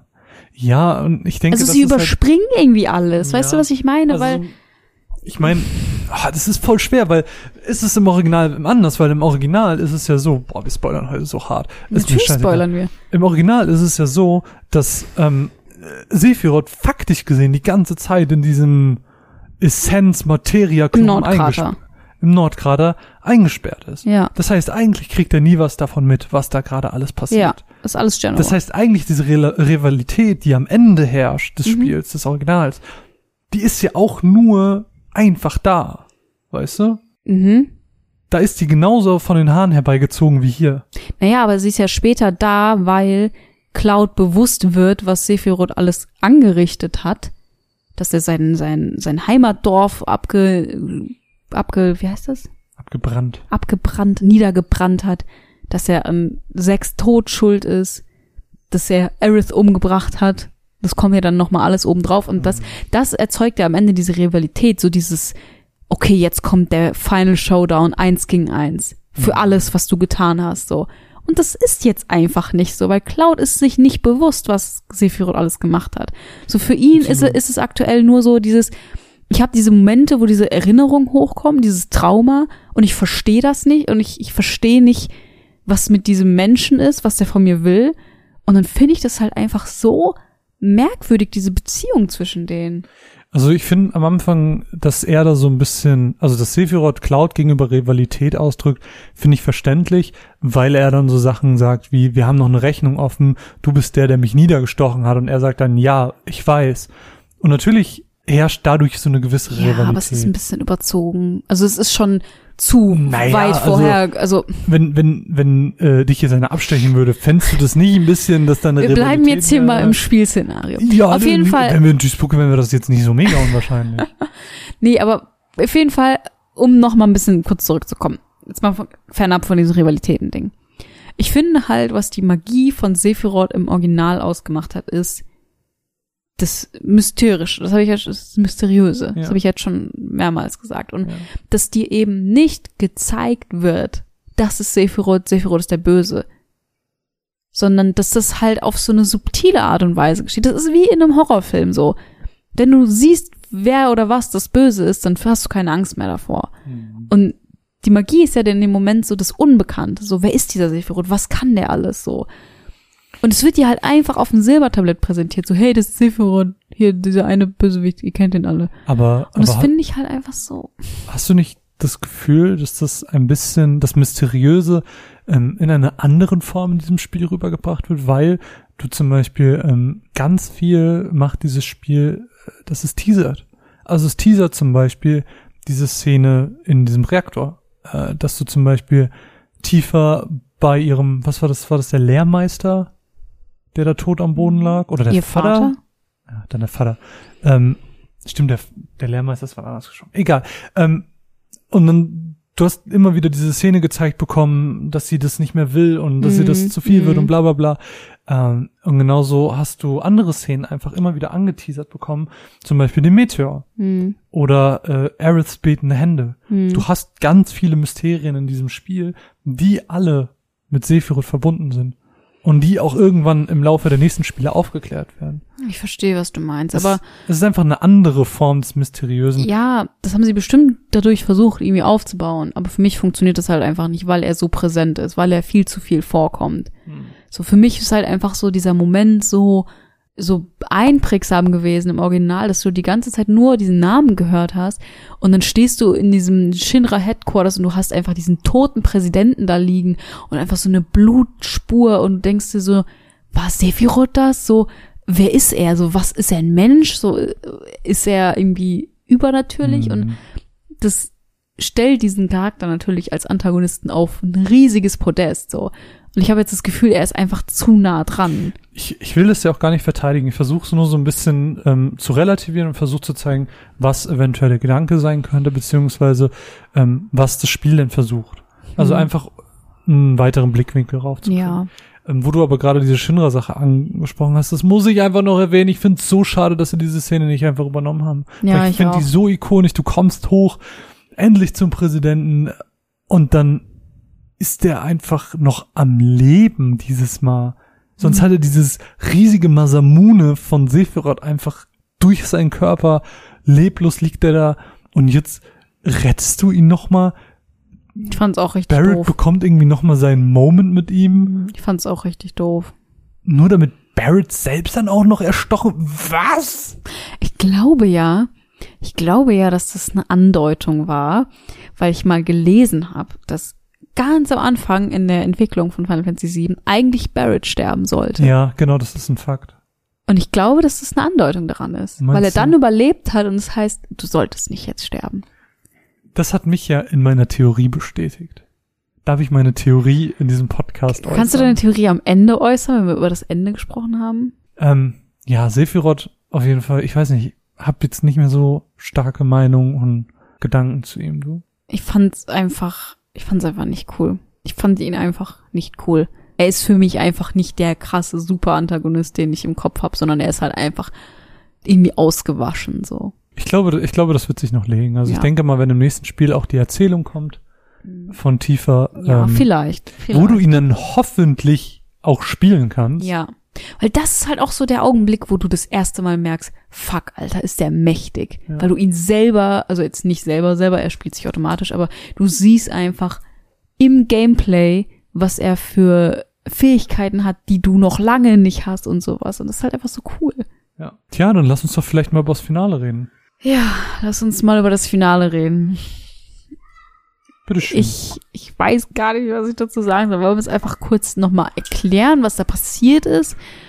Also, Also, nee, mach Sorry, du. Mach ich, du. ich, ich fange mit der ähm, normalen Story an. Ähm, es ist nämlich eigentlich sehr wie im Original. Also wir haben ähm, diese ganze Szene, die wir gerade beschrieben haben, mit Shinra, Präsident stirbt, wir gehen raus, kämpfen nochmal gegen Rufus, den ähm, Sohn, Sohn. äh, der jetzt der neue Präsident ist, vorher Vizepräsident war, ähm, und fliehen. Also wir fliehen aus den Shinra Headquarters.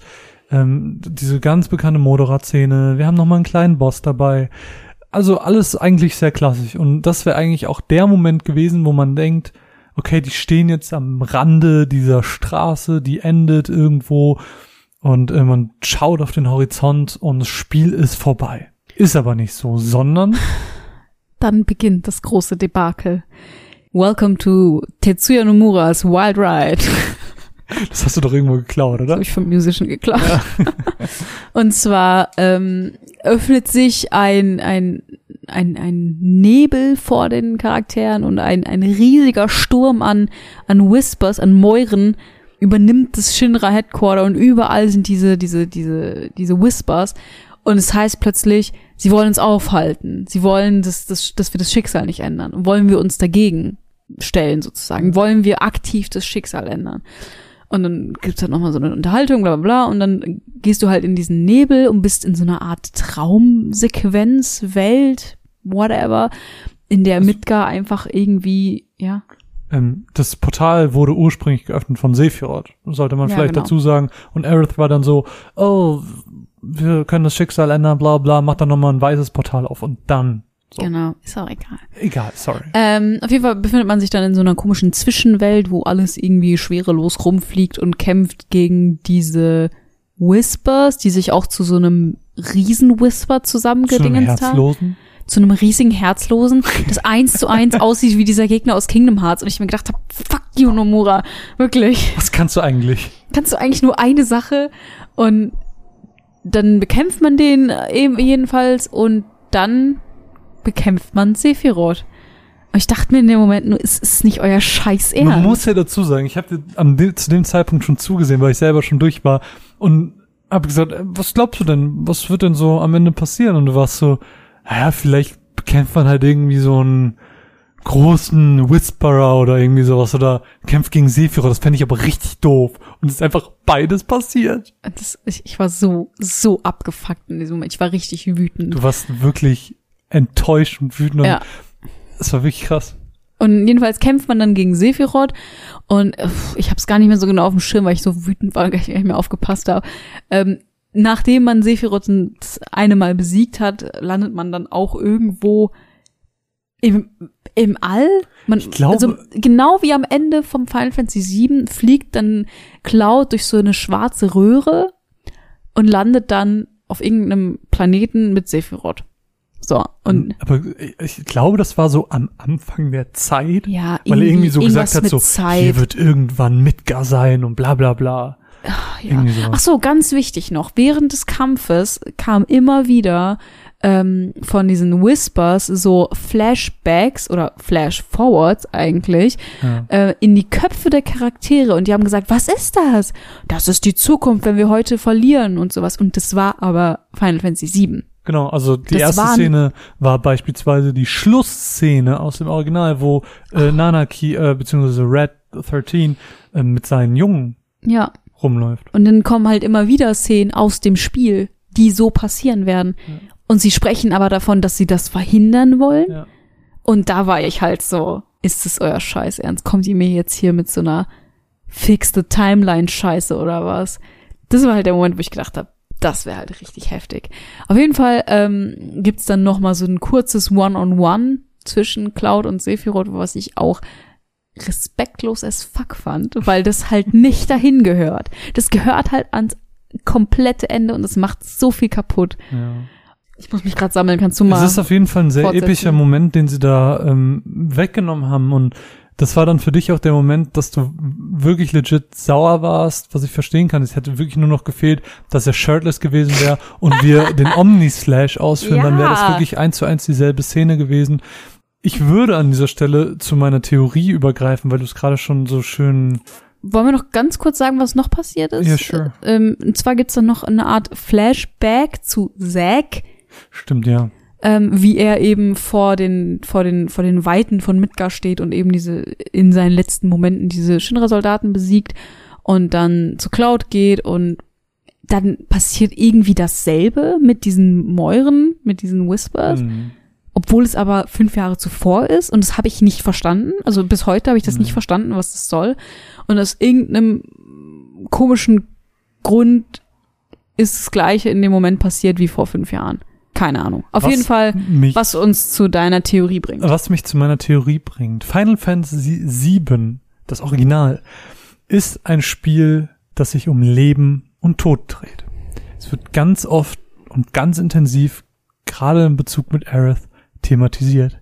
Meine Theorie besagt, dass Final Fantasy VII Remake kein Spiel über Leben und Tod ist, sondern ein Spiel über Schicksal. Hm. Und ähm, einfach ausgedrückt ist meine Theorie, dass die Whisper als neues Element eben genau das veranschaulichen. Ähm, die Whispers als physische Inkarnation des Schicksals ähm, sorgen dafür, dass es, dass es quasi genauso läuft, wie der Planet es will. Sie sorgen dafür, dass Ereignisse genauso eintreten, wie sie eintreten sollen, dass Charaktere genau an dem Ort sein sollen, wo sie in diesem Moment sein sollen. Das sehen wir immer wieder im Laufe des Spiels, dass sie Charaktere physisch ähm, voneinander trennen, dass sie nicht zusammen sein sollen oder eben, ähm, wie wir eben schon erwähnt haben, dass Barrett geheilt wurde, weil das nicht der Ort war, für den Barrett bestimmt war zu sterben. Es war auch nicht der gegebene Zeitpunkt.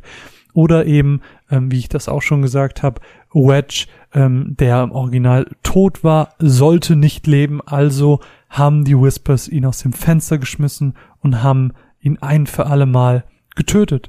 Meine Theorie ist einfach, dass das Schicksal das Thema dieses Remakes ist und das ist nämlich ähm, das passt dann auch sehr, sehr gut zu diesem Finale, gerade ähm, wenn wir jetzt auch auf die Sache mit Zack blicken. Da scheint es nämlich so, dass Zack dieses Mal überlebt hat. Wir sehen. Beides auch nicht so ganz es ist klar. nicht, es ist nicht ganz klar, aber es scheint so. Deswegen sage ich ja scheint und nicht, Ja. es ist Fakt. Ähm, es scheint so, dass er dieses Mal überlebt hat, weil in dem Moment, wo wir das Spiel beendet haben, ähm, ich sag mal, explodieren die Whispers in so ein goldenes Glitzerlicht.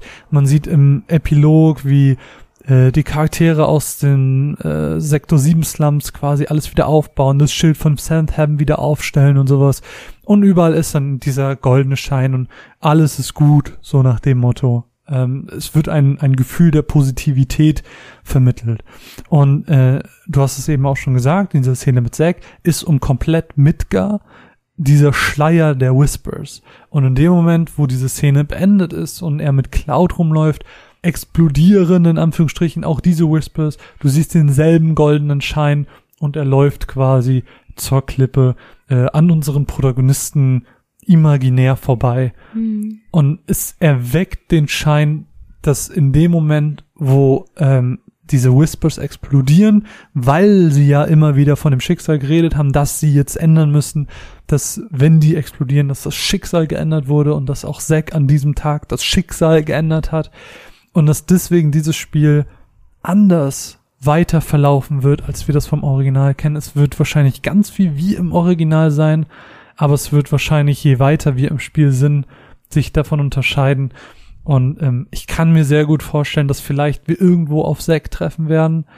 Vielleicht gehen sie sogar so weit, dass es irgendwelche Methoden oder sonst irgendwas gibt, dass vielleicht sogar Aerith überlebt oder länger lebt, dass sie vielleicht anders stirbt oder so, um so vielleicht den Spieler noch zu überraschen mit einem Tod, wo sie wissen, dass er eintreten muss, weil ich meine, du siehst das ja beispielsweise an Wedge und ich improvisiere das gerade komplett, weil mir die Idee gerade spontan gekommen ist. Du siehst es an Wedge, er hätte woanders sterben sollen, also sorgen die Whispers dafür, dass diese Person trotzdem stirbt. Mhm. Und was Aber ist, wie erklärst du dir dann Biggs? Biggs wird vielleicht auch noch sterben? Okay. Who knows? Und du meinst im Prinzip, dass sie halt nicht den Weg gehen, dass, sie, dass der Spieler da sitzt und denkt, oh, jetzt kommt der Moment, wo Eris stirbt, Genau. sondern sie stirbt halt nicht. Genau, die Überraschung ist dann, dass sie nicht stirbt und Oder woanders woanders stirbt. Ja, das kann ich mir super gut vorstellen. Einfach nur, um den Spielverlauf nicht zu ändern, weil die Geschichte so ist, wie sie ist. Und Ja. Aerith muss sterben, Zack muss sterben, Ja. um das Spiel so. Naja, Zack muss zu dem Zeitpunkt auch schon gestorben sein. Das ist halt die Sache, weil ich denke mir halt, er ist tot, weil er muss gestorben sein. Aber dass sie sich halt die Freiheit nehmen zu sagen, gut, wir machen Dinge halt einfach anders, um äh, eine Legitimation für das Spiel zu haben, um die, auch die alten Fans noch irgendwie abzuholen und zu überraschen. Und deswegen ändern wir halt einfach Stuff. Genau. Aber meine ganz große Sorge ist halt, dass sie da in irgendein Time Travel oder Paralleluniversum Scheiß reinbringen, weil das halt einfach unnötig ist und mich einfach nur an Kingdom Hearts Also erinnert. ich denke mal, dass das Paralleluniversum in dem Fall einfach das Original ist. Weil das haben wir ja jetzt immer wieder gezeigt bekommen in diesem Finale. Wir haben ja sogar schon die Szene gezeigt bekommen, wo Cloud Aerith ins Wasser einlässt. Hm. So, das sind einfach die Szenen, ähm, die uns bereits gezeigt wurden. Und weil das schon gezeigt wurde, glaube ich nicht, dass es so eintrifft. Ich glaube es nämlich auch nicht, weil dann halt immer wieder so Sätze gefallen sind wie äh, die, äh, The future is a blank slate und sowas. Also wir können Mhm. immer noch was ändern. Und, Genau. und warum sollten sie sowas sagen und sowas zeigen, wenn das genauso passieren wird? Ja.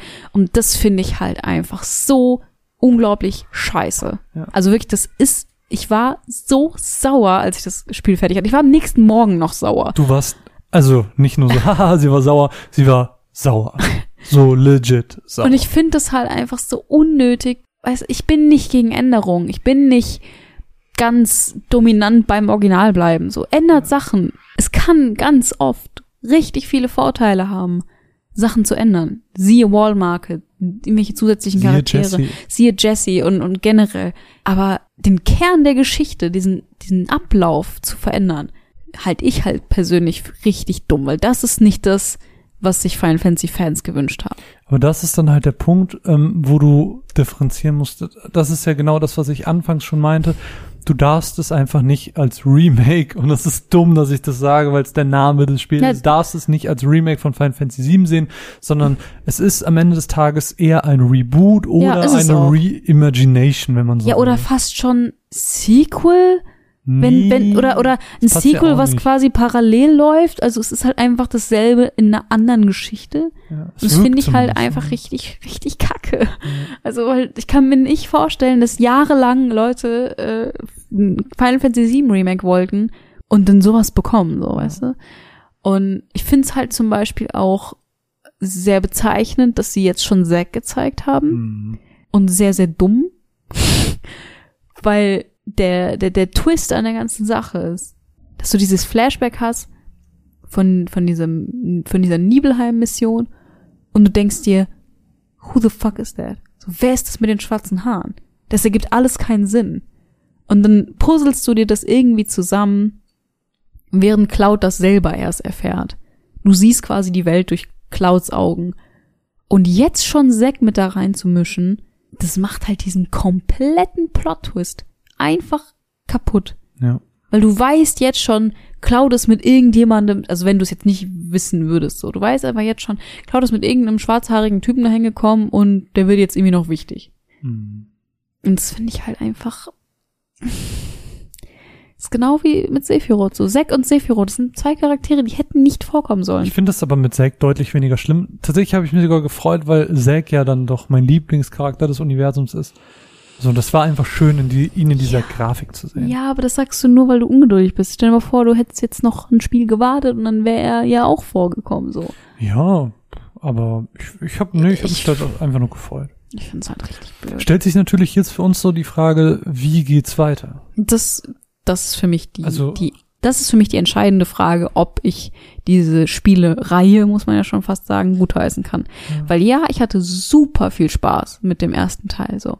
Ich habe super gern gespielt und ich finde auch, dass sie bis 95 Prozent alles richtig gemacht haben. Hm. Aber das letzte hat mich wütend gemacht mit Ausblick auf das, was jetzt noch kommt. Hm. Also das, was jetzt noch kommt, entscheidet für mich, wie ich es finde.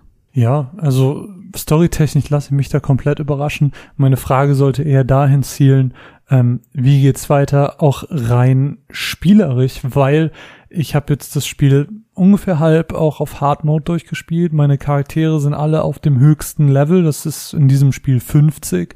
Ähm, meine Materia sind ausgelevelt, ich habe die Garzauber. Was wollen sie machen? Also werde ich alles mit ins nächste Spiel nehmen, weil dann bin ich ja schon krass overpowered. Andererseits, wenn ich es nicht mitnehmen darf, wie wollen die mir das erklären, dass ich all meine Mhm. Sachen verliere? Und einfach zu resetten, fände ich halt auch richtig langweilig. das stimmt. Also ich, ich kann mir halt vorstellen, dass du alles übernimmst, weil sie auch sehr viele Fähigkeiten, Waffen, es gibt ja wirklich nicht viele Waffen und auch nicht wirklich viele Materia, dass sie die halt einfach vorenthalten haben, Hm. dass du halt einfach neue dazu bekommst, dass du dann halt schon Folger kannst, aber interessiert dich halt dann nicht mehr, weil es gibt viel coolere Sachen. Ja, aber gibt's dann coolere Sachen? Ich meine, klar, dann gibt's noch speziellere Sachen, sowas wie Meteor, Flare. Flair. Ja, oder Meteor, genau. Aber wobei Meteor, kriegt man Meteor? In, Ja. ja. Ähm, ich weiß nicht. Ich, äh, das sind so für Das mich, ist halt auch das so sind eine für mich Frage, die ganz, ich mich ganz, stelle. genau, das sind so ganz, ganz große Fragen für mich. Ähm, eine Sache, die ich jetzt noch ganz kurz erwähnen will, auf jeden Fall. Ich finde, die Entwickler sind halt in diesem Spiel auch extrem faul gewesen. Faul? Faul. Ach so, ja. Mhm, Ich weiß, was du meinst. Zwei, zwei Punkte. Ähm, ich fange mit dem weniger, also ich fange mit dem an, was du nicht meinst. Postgame-Content. Boah, ist der Postgame-Content langweilig. Final Fantasy VII war ein Spiel, da haben wir so viel Zeit reingebuttert. Wir haben alle UMs besiegt. Wir haben dieses, wir haben diese ganzen scheiß Materia äh, gesammelt und so. Ja, Mann, Oh ey. mein Gott. Chocobo-Rennen, Ja. Grinden bis zum Diese, Tode. dieses Spiel hatte so viel Postgame-Content. Natürlich, hey, wir sind mit Midgar, sind wir begrenzt. Ähm, da wird nicht alles reinkommen, das ist klar. Aber ich habe mir Postgame-Content gewünscht. Und alles, was kommt, ist, naja, gut, ihr könnt das Spiel halt auf hart spielen. Oder äh, hier haben wir noch drei neue, oder faktisch gesprochen sind es sechs neue Kämpfe, die man machen konnte in so einem Art Kolosseum. Plus, naja, wobei die eine, naja, eigentlich kann man alle Summonings auch vorher schon kriegen. Das heißt, Bahamut ist eigentlich auch kein Postgame-Content. Und der schwerste Kampf des Spiels sind einfach nur fünf Kämpfe gegen Summonings hintereinander. Das ist nicht schwer Die man eh schon das gemacht ist, hat. Die man eh schon gemacht hat, genau. Das ist nicht schwer, das ist einfach nur faul. Und dann, also es ist auch so dumm gestreckt. Ich meine, der Kampf gegen Bahamut war eh schon extrem schwer, weil Bahamut ein Skill hat, der one-hittet. So. Wenn du da nicht ein Item hast, das sich wiederbelebt, was nur einmal wirkt, bist du eh schon gefickt. So, und dann machen sie diesen Kampf noch schwerer, indem sie noch Ifrit gleichzeitig reinholen. Das ist einfach nur künstliche Scheiße. Einfach um am Ende sagen zu können, wir haben noch eine Herausforderung reingenommen. So, Ja. das ist halt einfach echt faul. Das, Und Und der zweite Punkt ist halt einfach Red. Red hat man im Trailer gesehen. Wir wussten, klar, es ist Midgar. Red wird vorkommen. Ja, kommt er auch, ähm, aber nicht als spielbarer Charakter, sondern er läuft immer nur mit und äh, greift von alleine an und hat zwar auch irgendwie einen Ultimate-Skill, der wird aber auch nur im Endboss und auch automatisch ausgeführt. Also haben sie ihn einfach nicht mehr für dieses Spiel fertig machen wollen. hm, das finde ich halt richtig dumm. Ich habe mich so darauf gefreut, ihn auch noch spielen zu können. Und das hätte noch mal für mich noch mehr Postgame-Content eröffnet, weil du diesen komplett neuen Charakter gegen Ende des Spiels bekommst, den du ja dann auch noch mal aufleveln kannst, mit dem du Sachen machen kannst. Weil jeder Charakter spielt sich so anders. Ja. Und ich verstehe es auch irgendwie, weil die halt dann auch nur noch drei, vier, fünf Stunden mit ihm hatten. Ja, aber andererseits wäre das ja einfach Material gewesen, was sie einfach ins nächste Spiel hätten Genau. übernehmen können. Sie müssen es so oder so machen. So. Ja. Das wird eh auf sie zukommen. Und dann sollen sie mir mal erklären, warum ich Red jetzt nicht steuern konnte, aber plötzlich, wenn sie aus Midgar raus sind. Weißt du, was ich meine? ja, natürlich. Ich find's einfach richtig traurig und richtig dumm. Ich finde es auch richtig dumm. Also das fand ich richtig schade. Und dadurch ist für mich Red auch irgendwie nicht so richtig anwesend.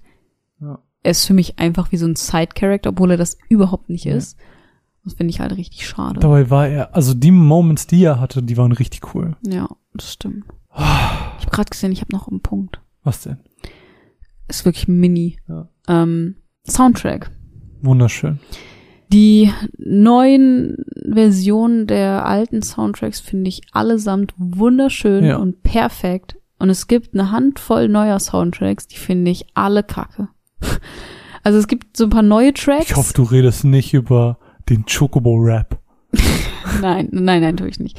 Ähm, es, auf jeden Fall fand ich es halt richtig gut, dass sie, die- dass sie die alten, nein, dass sie die alten Soundtracks auch nochmal aufgearbeitet haben, auch nochmal krass abgewandelt haben, Ja. dass sie halt in, auch in, in einer nicht erwarteten Art und Weise aufgetaucht sind. Aber dann halt so ein paar Tracks hinzuzufügen, die überhaupt nicht mit den anderen harmonisieren, wo du dir teilweise denkst, bin ich jetzt in Final Fantasy 13 oder oder dieser eine Song im Honeybee Inn, da dachte ich mir auch so, habe ich gerade Persona 5 gestartet oder was?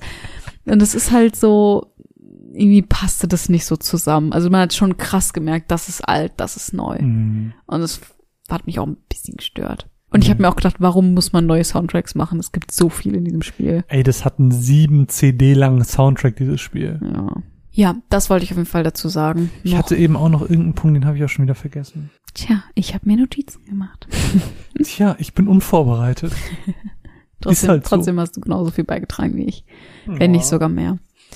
Ich bin so ein bisschen traurig. Ich kann irgendwie nicht so richtig glauben, dass das jetzt schon das war, worauf ich mich die ganze Zeit gefreut habe. Krass, das ging Weil, so schnell. weil das halt auch nicht ist, weil es ja halt jetzt noch so viel dazu kommen wird, aber ich kann mich gleichzeitig auch nicht freuen, weil ich weiß, dass in drei, vier Monaten ist meine Vorfreude auch schon wieder weg, weil es eh erst in zwei oder drei Jahren kommt. Meinst du? Ich hoffe ja, dass ein jährlicher Release ist. Ich glaube, ehrlich gesagt, vor allem wegen Corona gerade nicht dran, dass das überhaupt, also nächstes Jahr glaube ich nicht, dann vielleicht das Jahr, also 2022 kann ich mir vorstellen. Finde ich, find ich viel zu krass, weil ich merke das ja schon, und das ist ja wieder dieses ganze Problem, was die Aufspaltung hat.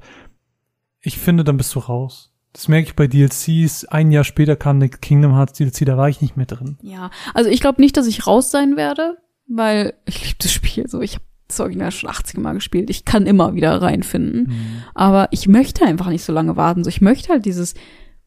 Das ist halt kein Erlebnis, was man so aufsplittet. So, du spielst es ja auch nicht aufgeteilt so. Und das ist halt einfach eine Geschichte. Und ich finde es halt doof, dann so lange immer auf das alles zu warten. Auf jeden Fall um es nochmal zusammenzufassen, ich mag halt einfach diese Ungewissenheit nicht, nicht zu wissen, wann ich das Spiel weiterspielen kann und bis wohin ich das nächste Spiel dann auch spielen kann. Das Mhm. ist halt auch wieder so eine Frage, ne? Und ähm, ich habe halt Angst, dass sie da so einen Cash Grab draus machen, dass sie das bis ins Unendliche strecken, einfach nur um fünf Spiele daraus zu machen, weil die sich halt verkaufen werden wie warme Brötchen so.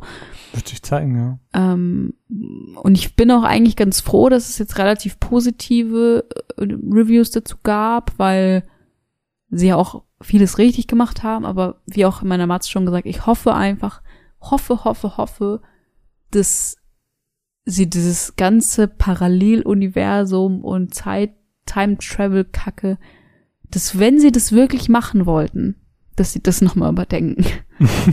Weil das ist halt richtig scheiße. Und ich riech doch schon den Nomura da draus. Hm. Ja. Ich bin so gespannt. Ich, ich, ich weiß einfach nicht, wo diese Reise hingehen Ich wird. glaube, ich bin jetzt noch gespannter, was den nächsten Teil angeht, als ich vor diesem Teil war. Ich lasse mich einfach überraschen. Um es vielleicht einfach mal zusammenzufassen, Mina. Wie ist jetzt dein, dein abschließendes Gefühl? Ich meine, klar, wir hatten in der Matz schon ein kleines Fazit. Ja.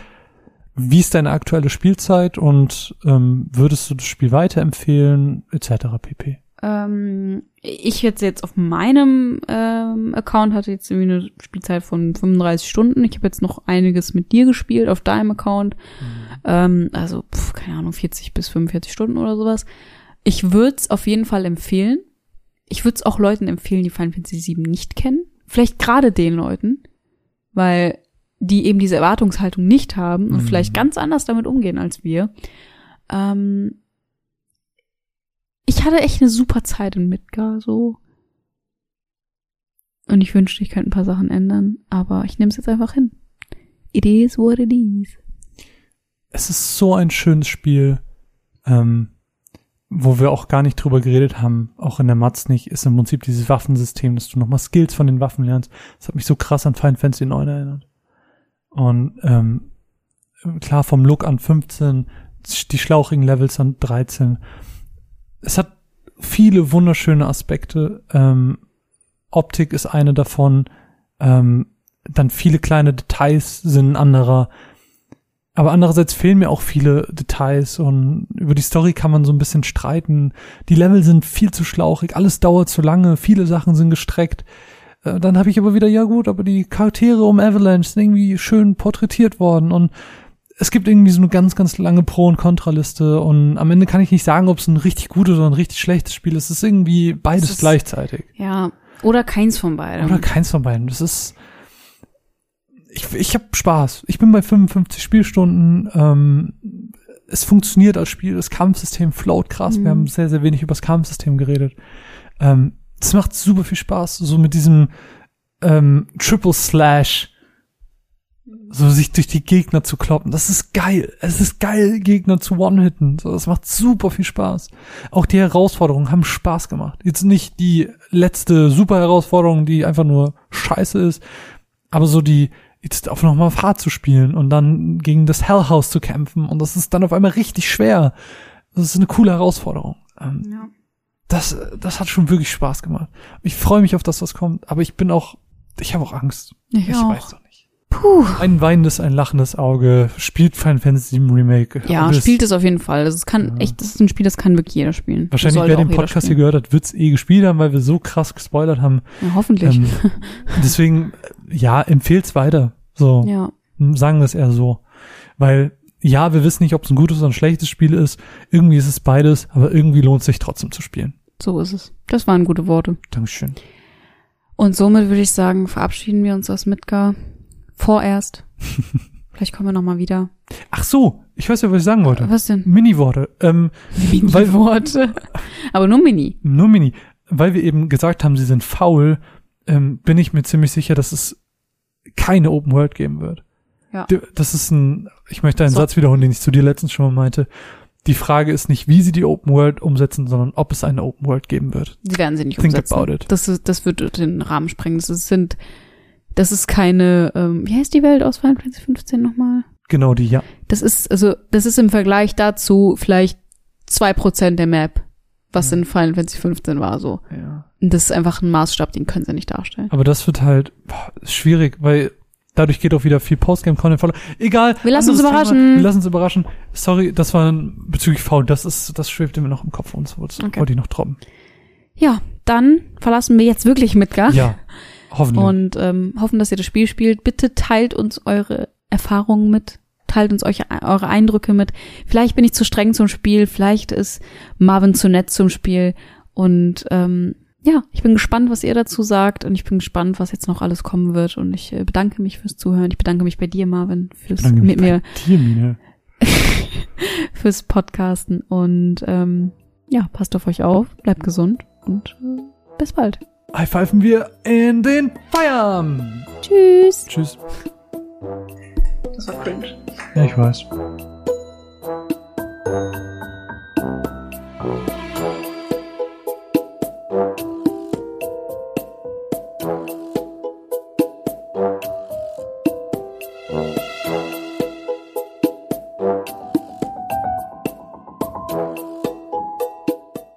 Ein weiterer Testsatz. Final Fantasy VII ist scheiße.